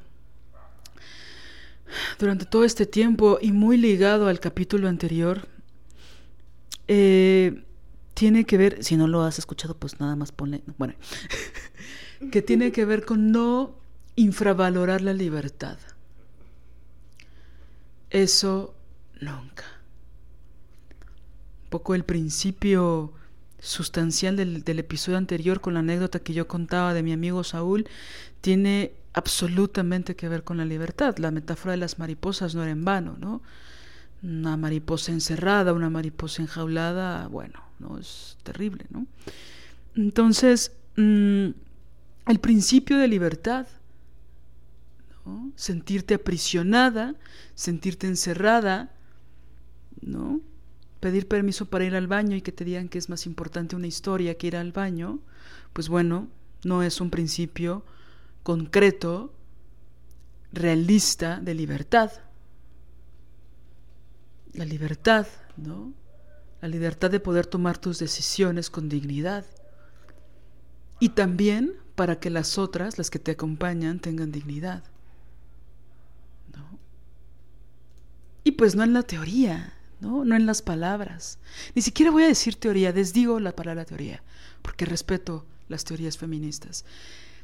En la palabrería, la libertad, en la palabrería, la dignidad, ¿no? Eso para mí es simulación. La libertad es la libertad, es lo que es lo, es lo abstracto, es lo que, lo que se siente en los pulmones, en la garganta, en todo el cuerpo, en los imaginarios. La libertad no es una palabra, no es el nombre de la amiga de Mafalda. Bueno, ya, espérense. No, la libertad como un ejercicio complejo de vida. Y que no es fácil este serlo y no es fácil dejar serlo. Exacto. Y parte de que viene de una cita de Angélica Lidl que dice el problema de la humanidad es que no se asusta de sí misma, es que es importante reflexionar sobre nuestra libertad, es, es importante ver que aquella persona frente de ti puede eh, ejercer un daño sobre ti, por más que lo ames o la ames, ¿no? Y, es decir, también está bien asustarse del de enfrente. Creo que gran parte de la adoración que nos han enseñado a los hombres en particular es, no, no, no nos enseñan a asustarnos. Asustarnos no en el sentido de, uy, hay que tenerles miedo, irnos al rincón y, y ponernos en novillo, no. Verdaderamente decir, ah, cabrón, ¿quién eres, güey? ¿qué es eso que me estás diciendo? ¿Cómo que, cómo que te quitaste el condón sin que yo me diera cuenta, güey? ¿Qué? No, no es pecata minuta, no es cosa menor.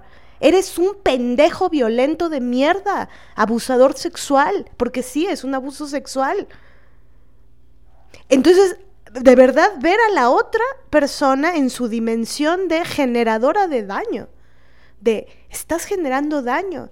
Y, entre más hipócrita es la sociedad, menos se ve el daño posible. Ni el ajeno, ni el propio. Porque esto no solamente va de ver cuánto daño pueden generar las demás personas hacia mí, sino de ver y yo qué daño puedo generar. Es importante también asustarse de sí misma y decir, puta, ¿yo qué he hecho? ¿Yo por qué estoy aquí? En este sitio, en este momento, en este lugar. ¿Y qué voy a hacer para revertir lo que quiero revertir? Para irme a otro sitio, para virar el timón. ¿No? Y la libertad, eso. Es difícil ser libre, porque también la libertad puede dar miedo, ¿no? Es difícil ser libre y también es difícil, es un arte, así lo diría, poner todo de ti para que la otra persona sea libre.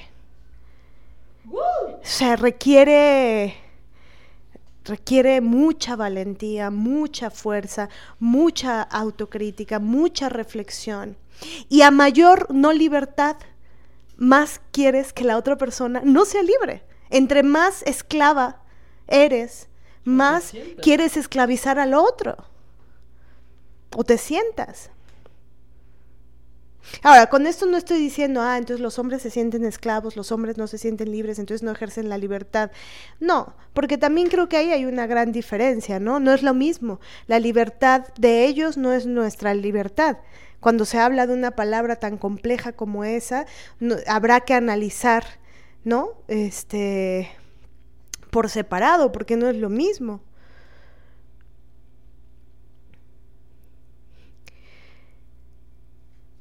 Y, también, pensándolo un poco, también pienso que ellos tal vez tienen un simulacro de libertad, ¿no?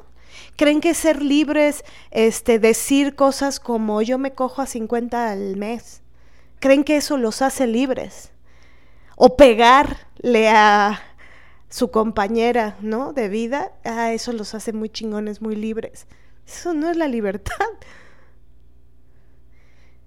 Entonces, este tema que mencionas, Lili, de la libertad, me parece mm, que también es, está absolutamente ligado con todo lo que estamos hablando, con este desasosiego, ¿no?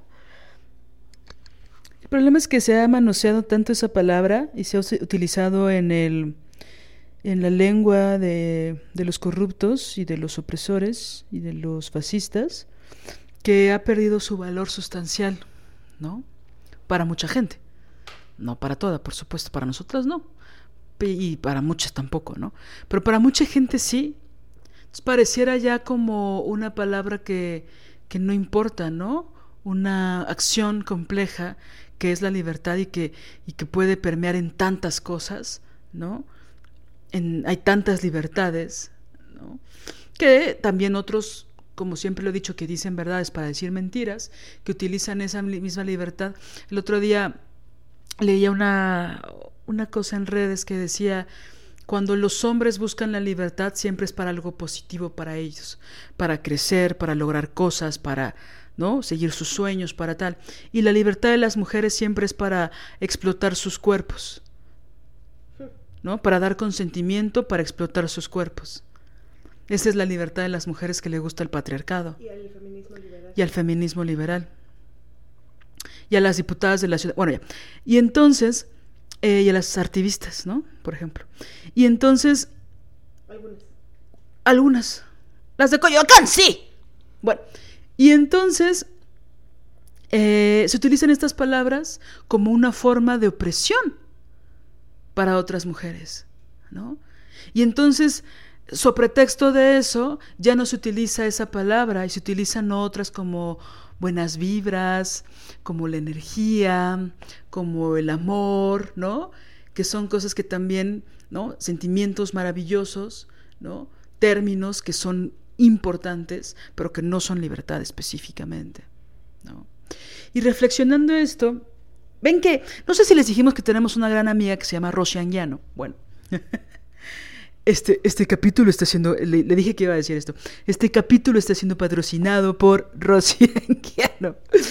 Estábamos platicando con ella en un café muy hermoso Y nos estaba contando cosas muy profundas, como siempre son las pláticas con Rosy, y me detonó una idea muy fuerte, ¿no? Con respecto a, a todas estas reflexiones, que tiene que ver con que a veces para ser congruentes, pareciera que tenemos que ir en contra nuestra, ¿no? Yo pensé, a veces para ser congruente, tengo que ir en contra mía.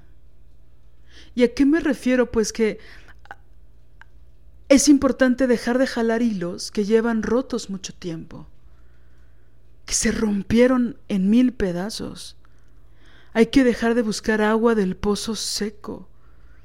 Y entonces, con tal de una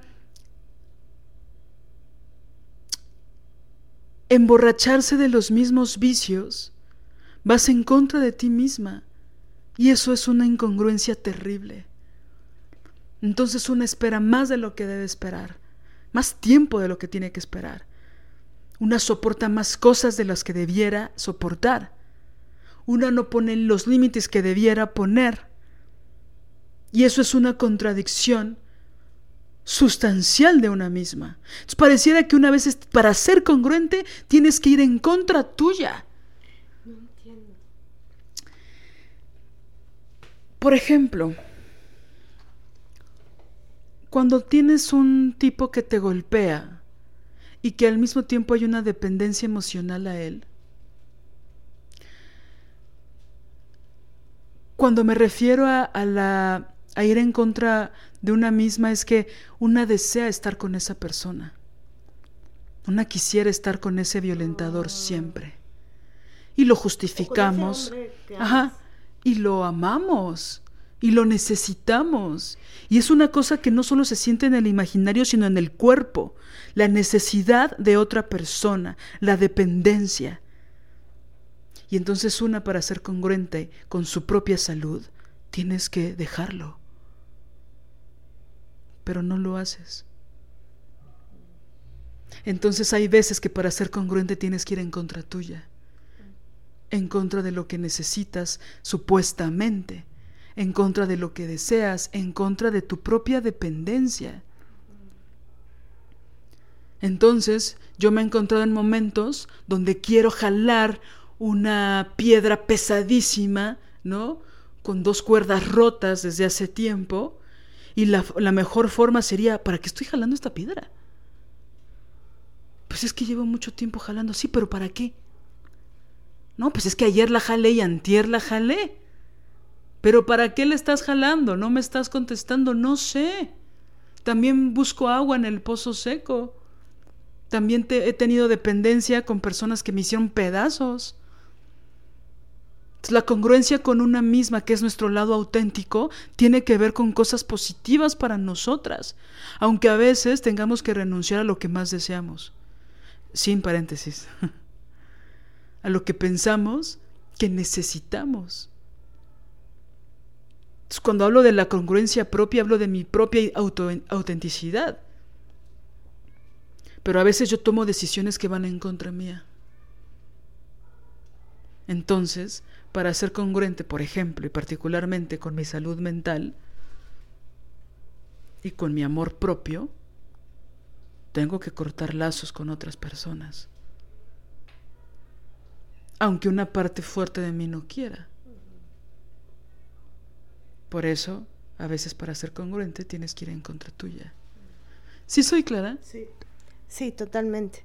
Al, al, principio no, no lo podía visualizar por completo, pero ahora me ha quedado totalmente claro.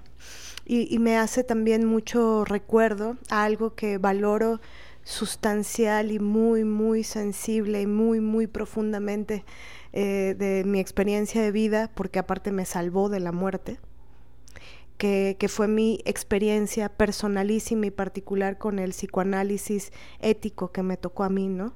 Y con quien me lo... Eh, brindó, em, que es una persona que tiene ética también, ¿no? Eh, y, lo digo así porque también ya andamos preparando un episodio sobre esto, porque es muy importante la biografía, de dónde viene una, porque una a palabra determinadas cosas, porque una tiene inclinación hacia ciertos eh, ciertas cosas, ciertas terapias, ciertas perspectivas desde donde se estudia la mente, las emociones, el ser, ¿no? Y bueno, en mi experiencia de vida eh, fue en el psicoanálisis, porque pasé por muchas otras en donde no había salida, ¿no?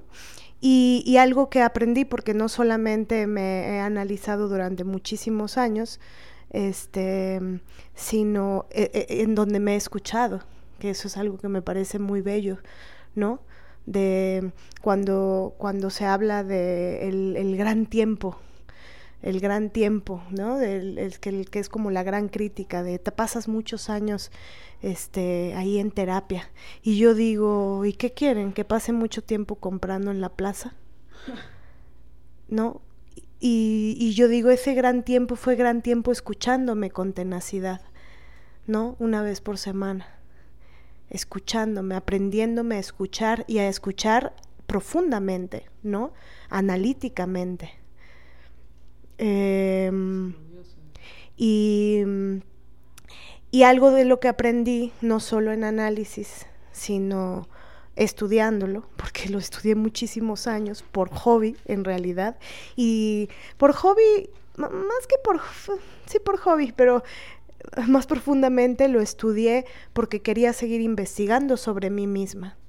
Y en ese, en ese estudio, eh, en un seminario en el que estuve, pues eso, muchos años, eh, se, apalabraba justo algo muy parecido a lo que estás diciendo, Lili, que, tiene que ver con que justamente eh, a veces hay algo de lo yoico, ¿no? Del yo, que, que cree que lo que piensa es y que lo que sientes es como una verdad absoluta.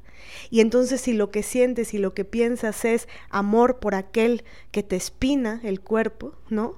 Y digo esa, esa palabra porque cuando estaba creando para no morir por amor, hubo una imagen que me pareció brutal, que era una mujer en el piso abrazando, agarrada así de un cactus, ¿no?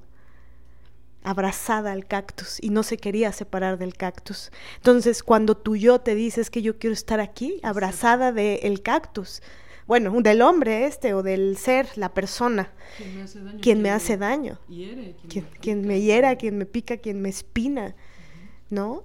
Este, entonces ahí es importante poner en cuestionamiento eso yoico y algo que me, me parece pues muy interesante de, de, de, la perspectiva psicoanalítica donde yo me analicé y estudié es eh, el asunto de, de, no hacer fortalecimiento yoico de aquello, ¿no? Mm. Sino, sino de ponerlo en cuestión. Y, y, un poco difuminar esa aparente fuerza yoica, pero que lo único que te está haciendo es abrazarte al cactus o abrazarte a determinada idea que no te deja libre. Y duele, duele cuestionarse. O culpar a las espinas, ¿no?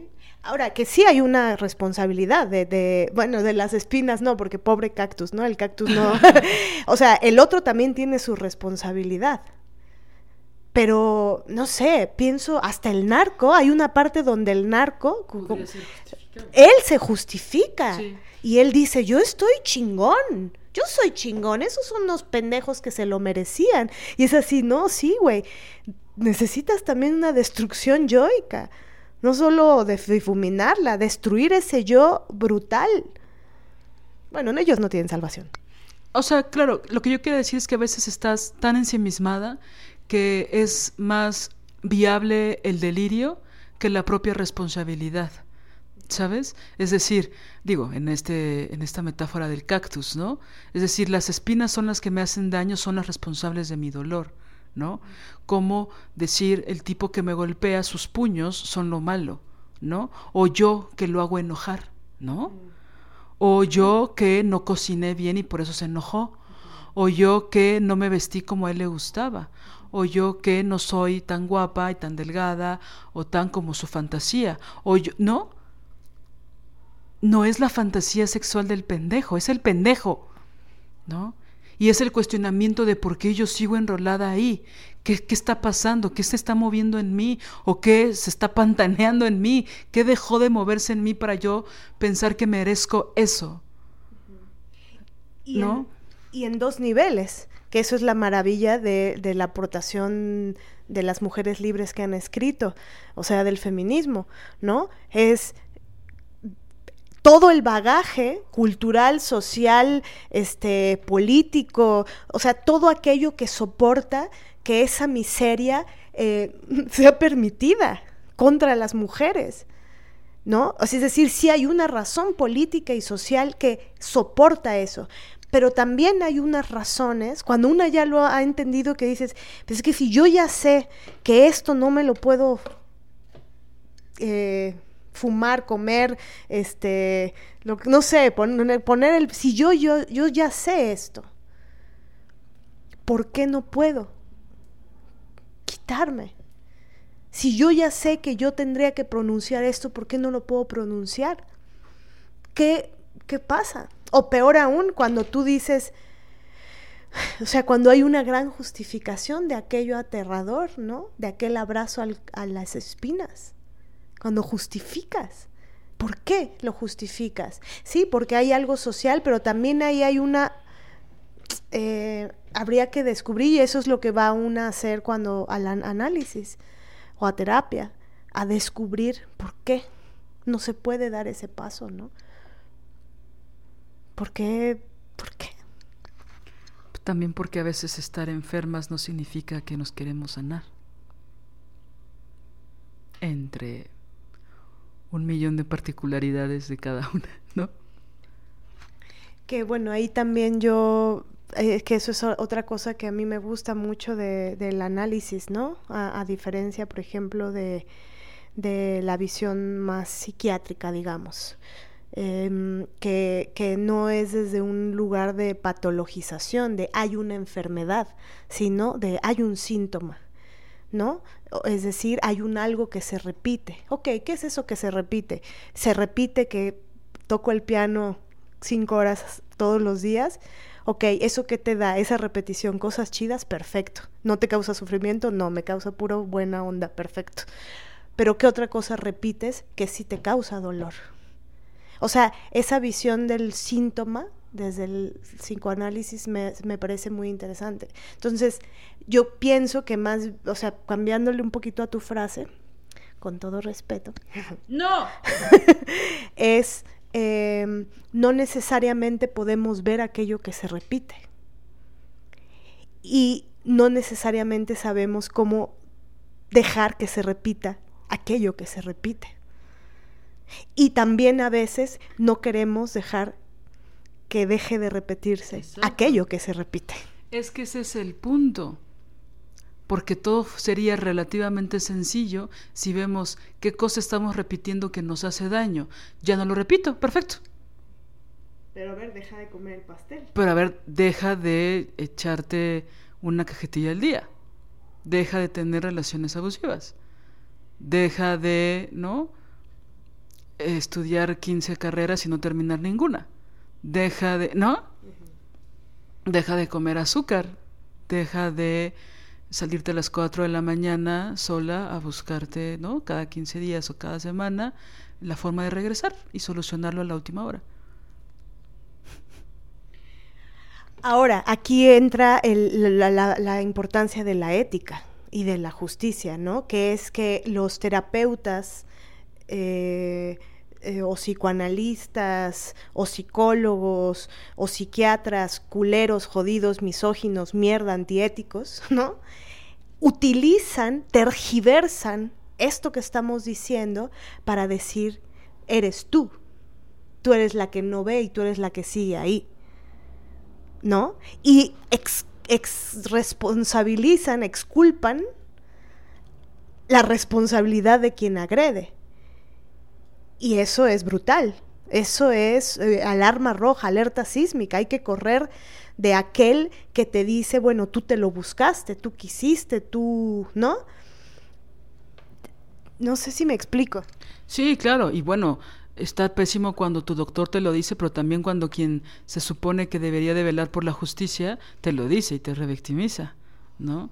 O sea, solo quiero hacer que hay una distinción importante porque a lo que yo iba es que muchas veces responsabilizamos a todo, a todos antes que a nosotras. Y si bien hay mucha responsabilidad en las otras personas, ¿no? También algo que pienso que últimamente se ha vuelto intocable es la autocrítica. Ah, no, es que yo tengo TDA. No, no, es que yo no sé qué. Ah, es que cuando era niña. Ah, es que, ¿no? Y entonces creo que está de moda decir, son los otros. Es lo otro. Y solo ahí. Y yo no tengo salvación. Y yo por eso actúo de esta forma. O sea, creo que es una, un modelo de pensamiento que está impregnado en muchísimas, vaya, que tiene muchísima difusión. Por supuesto, yo no quiero quitarle responsabilidad a los agresores, ni quiero justificar a los victimarios hasta tal punto que corrija a la autora de una novela que habla del feminicidio de su hermana para decir, oye, pero el asesino cómo era, ¿no? Como este pendejo. O sea, no quiero, para nada quiero que se me malinterprete. Creo que complejizar a los victimarios los vuelve inocentes. Si vemos la historia de vida de los feminicidas o de los asesinos seriales, pues habrá un punto de empatía donde digamos, bueno, pues es que sí, como lo violaban de niño, pues sí tuvo que matar a 135 mujeres. O sea, no. estoy totalmente en contra de eso. Solo que siento que hay, sobre pretexto de la broma, sobre pretexto del meme, sobre pretexto del Twitter, que no es en serio el Twitter ni el Facebook, pero se dicen unas cosas que ya parecen verdades absolutas y que la gente las reproduce como si fuera una oración, como si fuera el Padre Nuestro. Un no, deja tú el mantra, un Padre Nuestro, ¿no? el rosario. Y dentro de esas eh, visiones está mucho, no es tu culpa, es que la persona que te agredió tal, ¿no? Y entonces ahí, ¿cómo podemos discernir entre cuando estás agrediendo a cuando te estás defendiendo? ¿No? Cuando tú provocas a cuando alguien se está defendiendo de ti. Cuando tú provocas agresión. Claro. Entonces es fuerte porque si todo es para afuera y nada es hacia adentro, ninguna reflexión profunda es hacia adentro, pues hay cabrón. Algo para, para, para visualizarlo creo que ayuda mucho es la otra persona puede estar en lo mismo.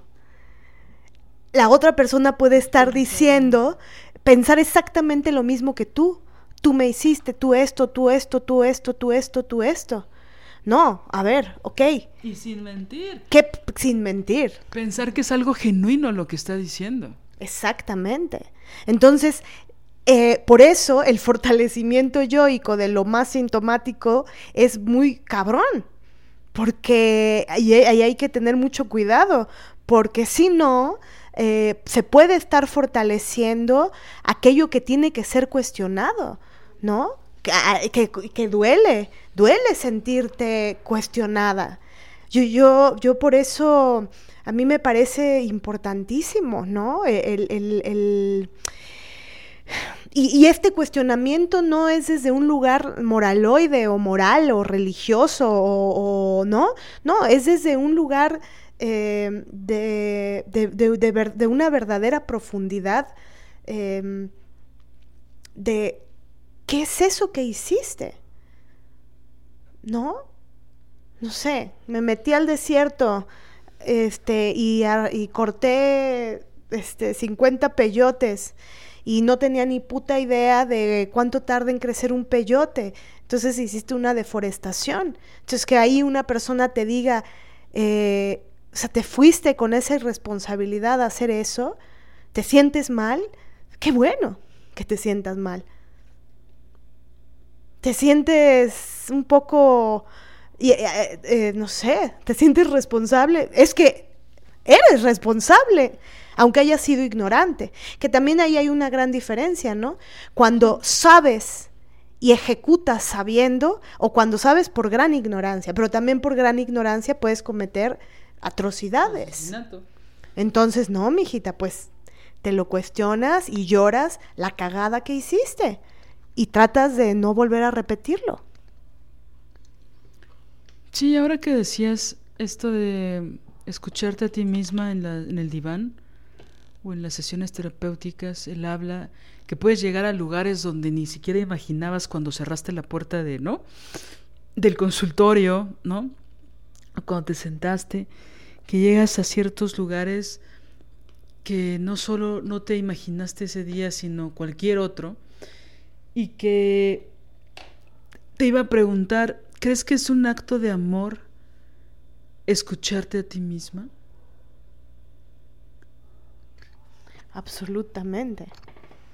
Es que justo por eso decía, si, si yo me comprometo conmigo misma por muchos años para escucharme analíticamente una vez a la semana, porque eso sería atroz, ¿por qué estaría mejor guardar silencio, no hablar, no saber qué quiero, cómo lo quiero, qué me duele, qué no me duele, por qué no me duele, hacia dónde voy, qué deseo, cómo voy a hacer para construirlo?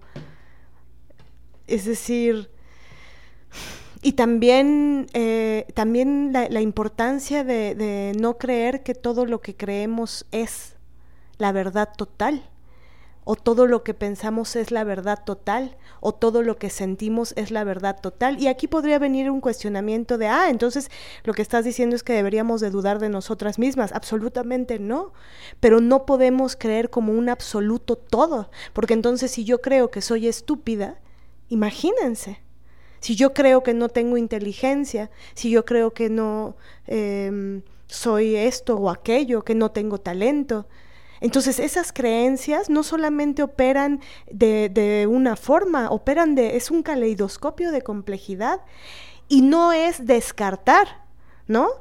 No es poner en duda para decir, te pongo en duda, eso no es, no vale, no sirve, se, se acabó, como hace la miseria masculina, ¿no? Eso no, se acabó, cállate la boca, cierra la boca. Duda de ti, desconfía de ti, muere, la zanja. Eso dice la miseria masculina. No, poner en duda el desconocimiento, el, el, eh, poner en cuestión aquello, aquella creencia arraigada, casi cuasi religiosa, como de no tengo talento, no sé escribir. ¿Por qué piensas eso? Poner en duda todo. Y también a veces es, no sé, a mí a veces me ha pasado, ¿no? Es que esta amiga, es que esta otra amiga, es que esta otra amiga, es que esta no sé qué, y es que... ¿Y tú, mané? ¿Y tú qué? Por decir algo, ¿no? Por decir un, ejemplo, es que me, pasa esto acá y me pasa esto acá y me molesta ese... Ok, te molesta en todos esos lugares. Ok, podemos ir viendo por partes. Ok, con esta persona esto, con esta... Pero ¿Y tú cómo te posicionas en ese lugar? Cuando te pones en cuestión, cuando de verdad dices, bueno, tal vez esto que repito y repito y repito, de, de hay, un, hay un punto en donde eh, poner ese sentimiento o ese pensamiento recurrente que me hace pensar determinada cosa de determinada forma, trastocarlo y decir, ¿será? ¿Será así? ¿O es la única forma de pensarlo? Y claro, la pregunta no es una, ¿no? Tú puedes preguntarte de muchas formas o tu analista tú, te puede preguntar de muchas maneras. Creo que lo, lo, más grave clínicamente es cuando hay certezas, ¿no? O cuando el otro te da una certeza total de ti. Justo, cierra la posibilidad de el cuestionamiento no, mira lo que te pasa, no, sí, a ti pobrecita, porque tú eres la víctima de todas las circunstancias de la vida. Mm, sí, a veces sí, y a veces son, ¿no? Pero como dices tú, llevamos 70 episodios hablando de un lado, pero también del otro. Simplemente cuestionar el deseo, el deseo en el sentido profundo, entre paréntesis. ¿Cuántas cosas creemos como deseo? Que es un deseo. Poner en cuestión esas ideas. No, yo sí quiero que me exploten. No, yo sí quiero. No, yo sí. No, pero es que así a mí sí me gusta que me ahorquen de vez en cuando. ¿Así? ¿Ah, ¿Cómo así? O sea, ¿no? Es, es, ahora, claro, es duro. Y también creo que te, se puede ir mucho al, lo que ¿qué dicen normalmente el feminismo liberal, ¿no? O, o los misóginos. Puritanas las feministas radicales. Puritanas. ¿Por qué? Porque ponemos en cuestión, ¿de verdad ese es tu deseo? ¿Que te ahorquen? ¿Que te den un puñetazo en la nariz a la hora de un... ¿De verdad? Y luego cobrar por eso y luego creer que eso es trabajo. Poner en cuestión eso, ¿por qué me hace puritana? ¿Por qué alguien podría creer que eso es libertad? Que te encadenen, que te esposen, que te peguen y que aparte tengas que decir que te gusta la sumisión, porque eres muy libre. Sí, quien encuentra libertad en la sumisión, bueno, tiene altos grados de alienación y altos grados de no cuestionar, ¿no? lo que está de moda o lo que dice el opresor, ¿no? Porque él puede imponer sus ideas como verdad, acusándote dependiendo de quién seas, pero acusándote de moralina, de conservadora, de poco inteligente, de rebelde, de extremista, de radical, ¿no? O sea, dependiendo de va a usar el calificativo que le convenga para que tú dudes de tu propia libertad y de tu rebeldía y de tu desobediencia, ¿no? Entonces, yo no tengo un problema en exponer mi cuerpo nueve meses a un embarazo y luego en el parto que me quiten a- al bebé que acabo de parir y que saquen, ¿no? Que dos hombres blancos se saquen una foto o que una señora blanca simule que tuvo un embarazo y salga en silla de ruedas, que esto ya está pasando, no estoy hablando de la serie de El cuento de la criada, y salen las mamás que compran niños en sillas de ruedas con la bata de la clínica, abrazando al bebé que le acaban de cortar el cordón umbilical, haciendo pasarse por la mamá.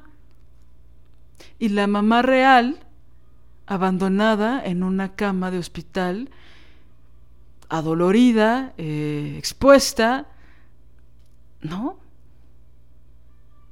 Pero es que, y, dicen las liberales, pero es que ella lo decidió, ella puede decidir con su cuerpo. Por eso yo decía, ¿no? La libertad en las mujeres para el patriarcado y para las liberales es la autoexplotación. Para los héroes, slash los hombres, ¿no? Porque ellos siempre son héroes. Este, tiene que ver con algo positivo para ellos.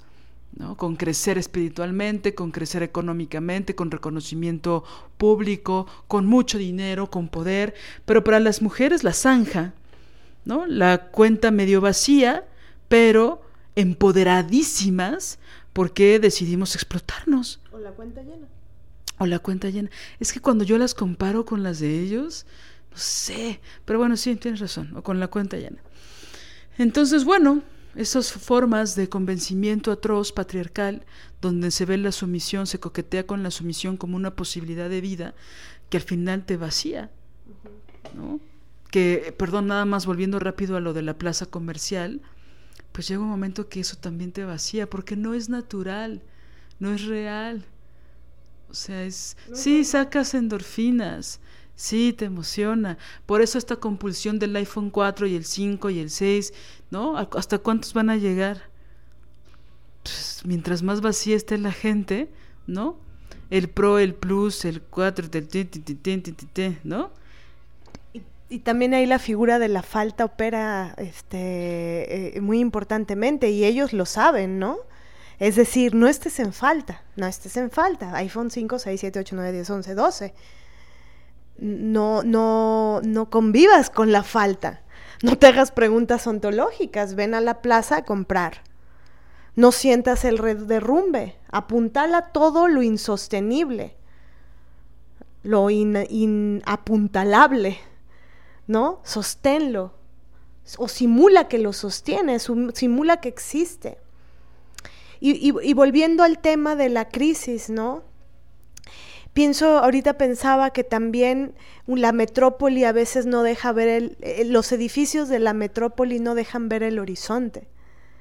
Y, y- y que también muchas de estas edificaciones como edificio, incluso como figura, no estoy hablando de arquitectura, que igual, ¿no? Que sería, seguro hay análisis entre patriarcado y arquitectura, ¿no?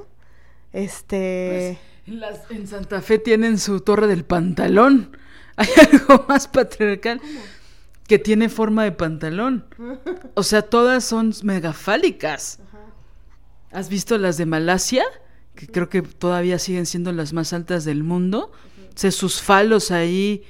ah, Ahora, que haya una arquitectura hecha por un hombre blanco muy redonda y no, no aparentemente fálica, no quiere decir que no haya patriarcado ahí, ¿no? Es decir, es complejo, pero no, no, no, no, no hablando propiamente de arquitectura, sino sino, ajá, el símbolo de las grandes creencias, las grandes edificaciones, ¿no?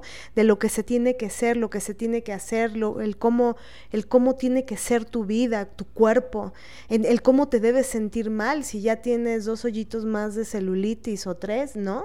El cómo, cómo puedes, cómo despreciarte y hacer un montón de cosas para no despreciarte para no odiarte, una cremita para eso, una cremita para aquello, para la pata de gallo, para la no sé qué, para la puta madre, perdón por lo de puta madre, puto patriarcado de mierda. Sí, porque ya aquí entre nos, nadie nos está escuchando. Aquí entre nos. Te pones la cremita porque se siente rico, porque se, te sientes bien, porque se siente bonito, o porque es un gramo más para que otros te aprueben. Todo bien con las cremas, todo bien con el negligé, todo bien, mientras tú lo decidas y te sientes ok, pero ¿para qué lo haces? Es la eterna discusión de para quién te depilas, ¿no? La cera que duele tanto, todos estos menjurjes, ¿no?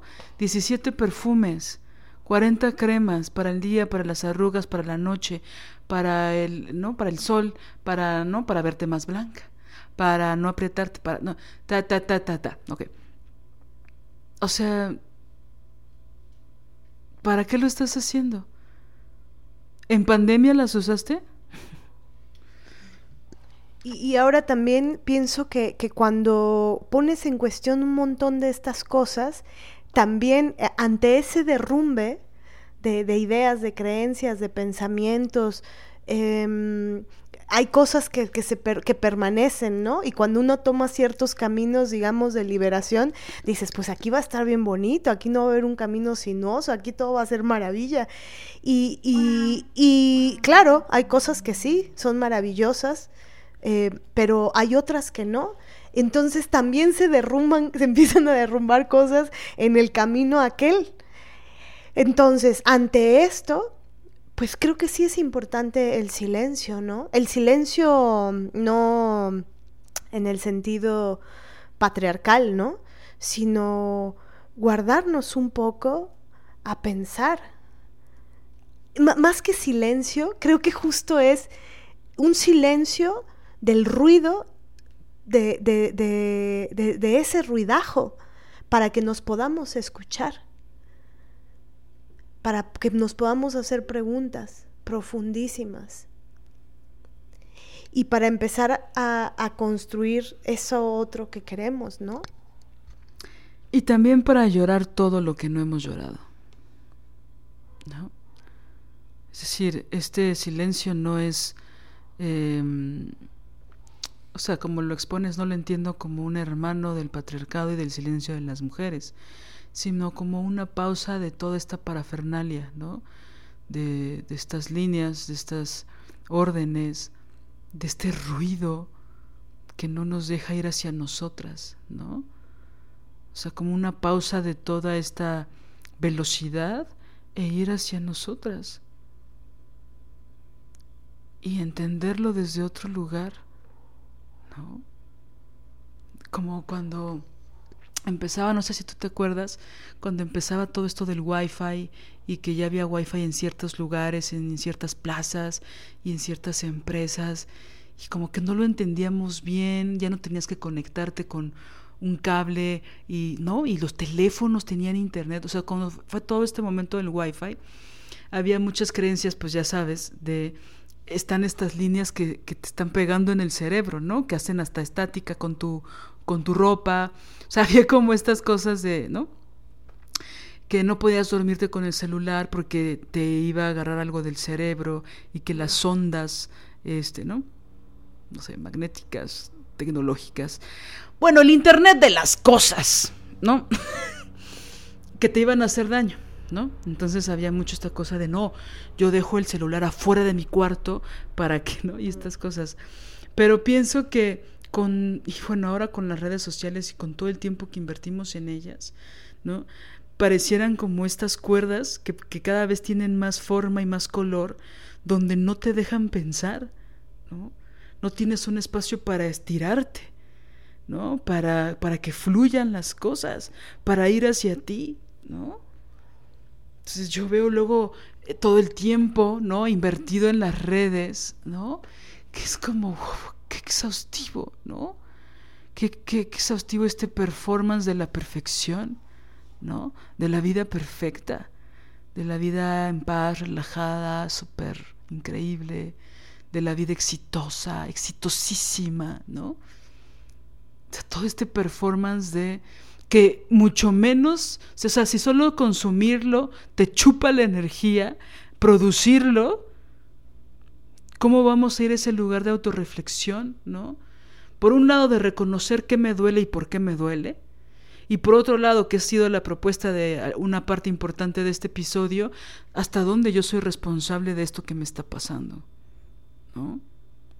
Insisto, no con la intención de justificar a los victimarios, sino considerar la idea de qué tanto yo soy responsable de mantenerme en ese lugar, ¿no? qué tanto soy incongruente conmigo misma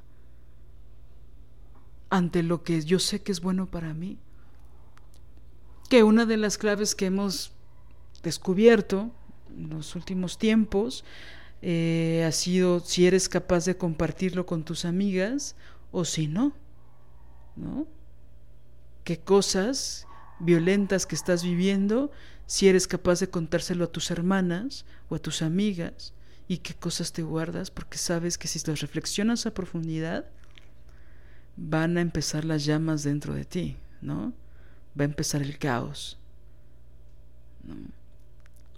Entonces, bueno.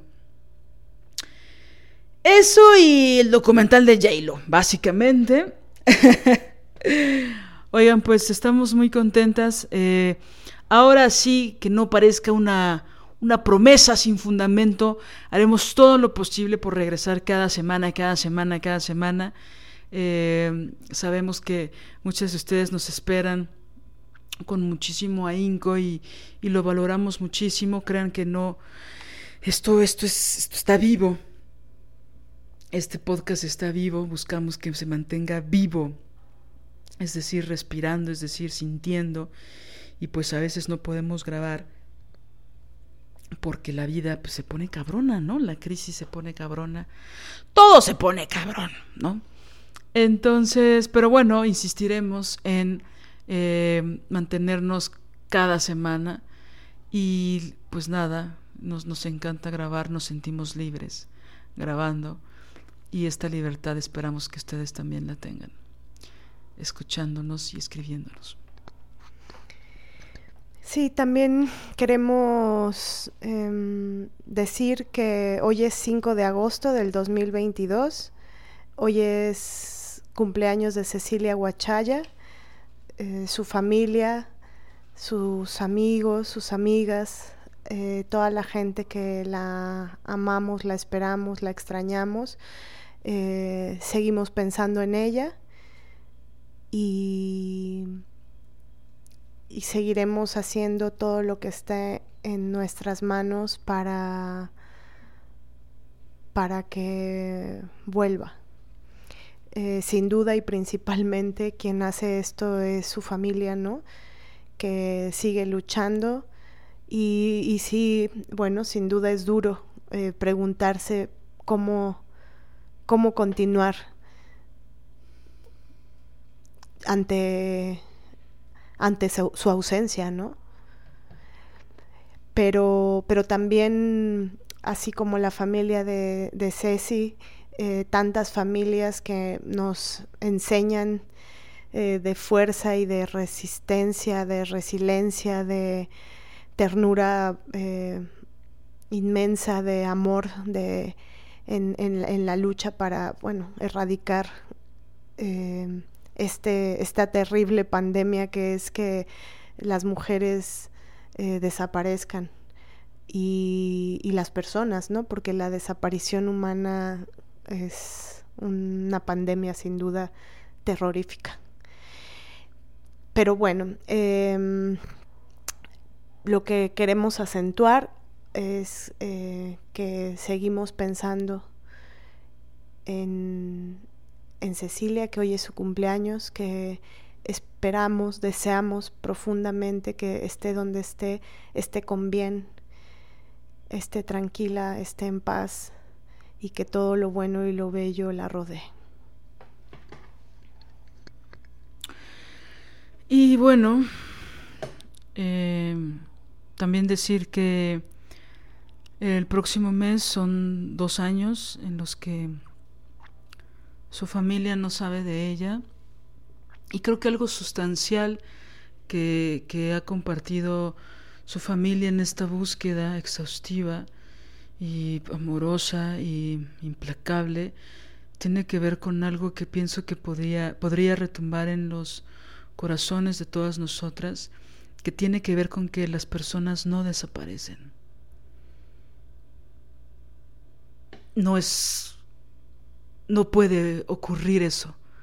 No estás caminando por la calle y de la nada desapareces. No es real. Entonces hay que cambiar ya estas narrativas porque esto es político también. Las personas no desaparecen. Te desaparecen. Te desaparecen. Y bueno, pues hay que, hay que decirlo, ¿no? Hay que, hay que recordar a las mujeres que, que a veces en circunstancias que por ahora, como en el caso de Ceci, desconocemos, pues bueno, no están eh, con sus seres queridos, ¿no? Entonces, bueno.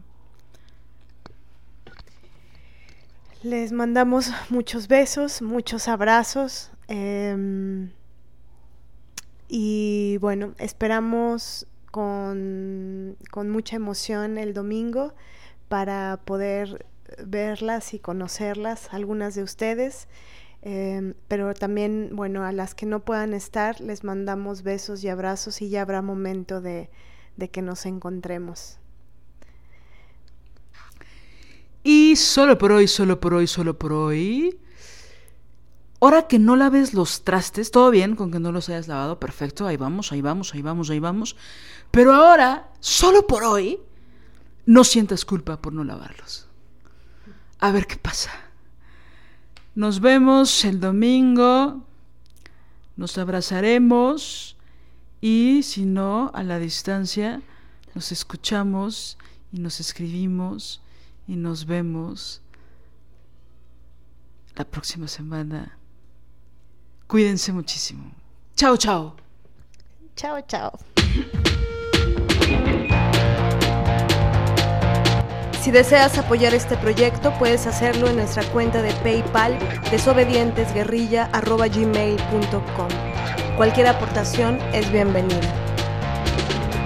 Música original de Alina Maldonado, diseño original de Ori Jane.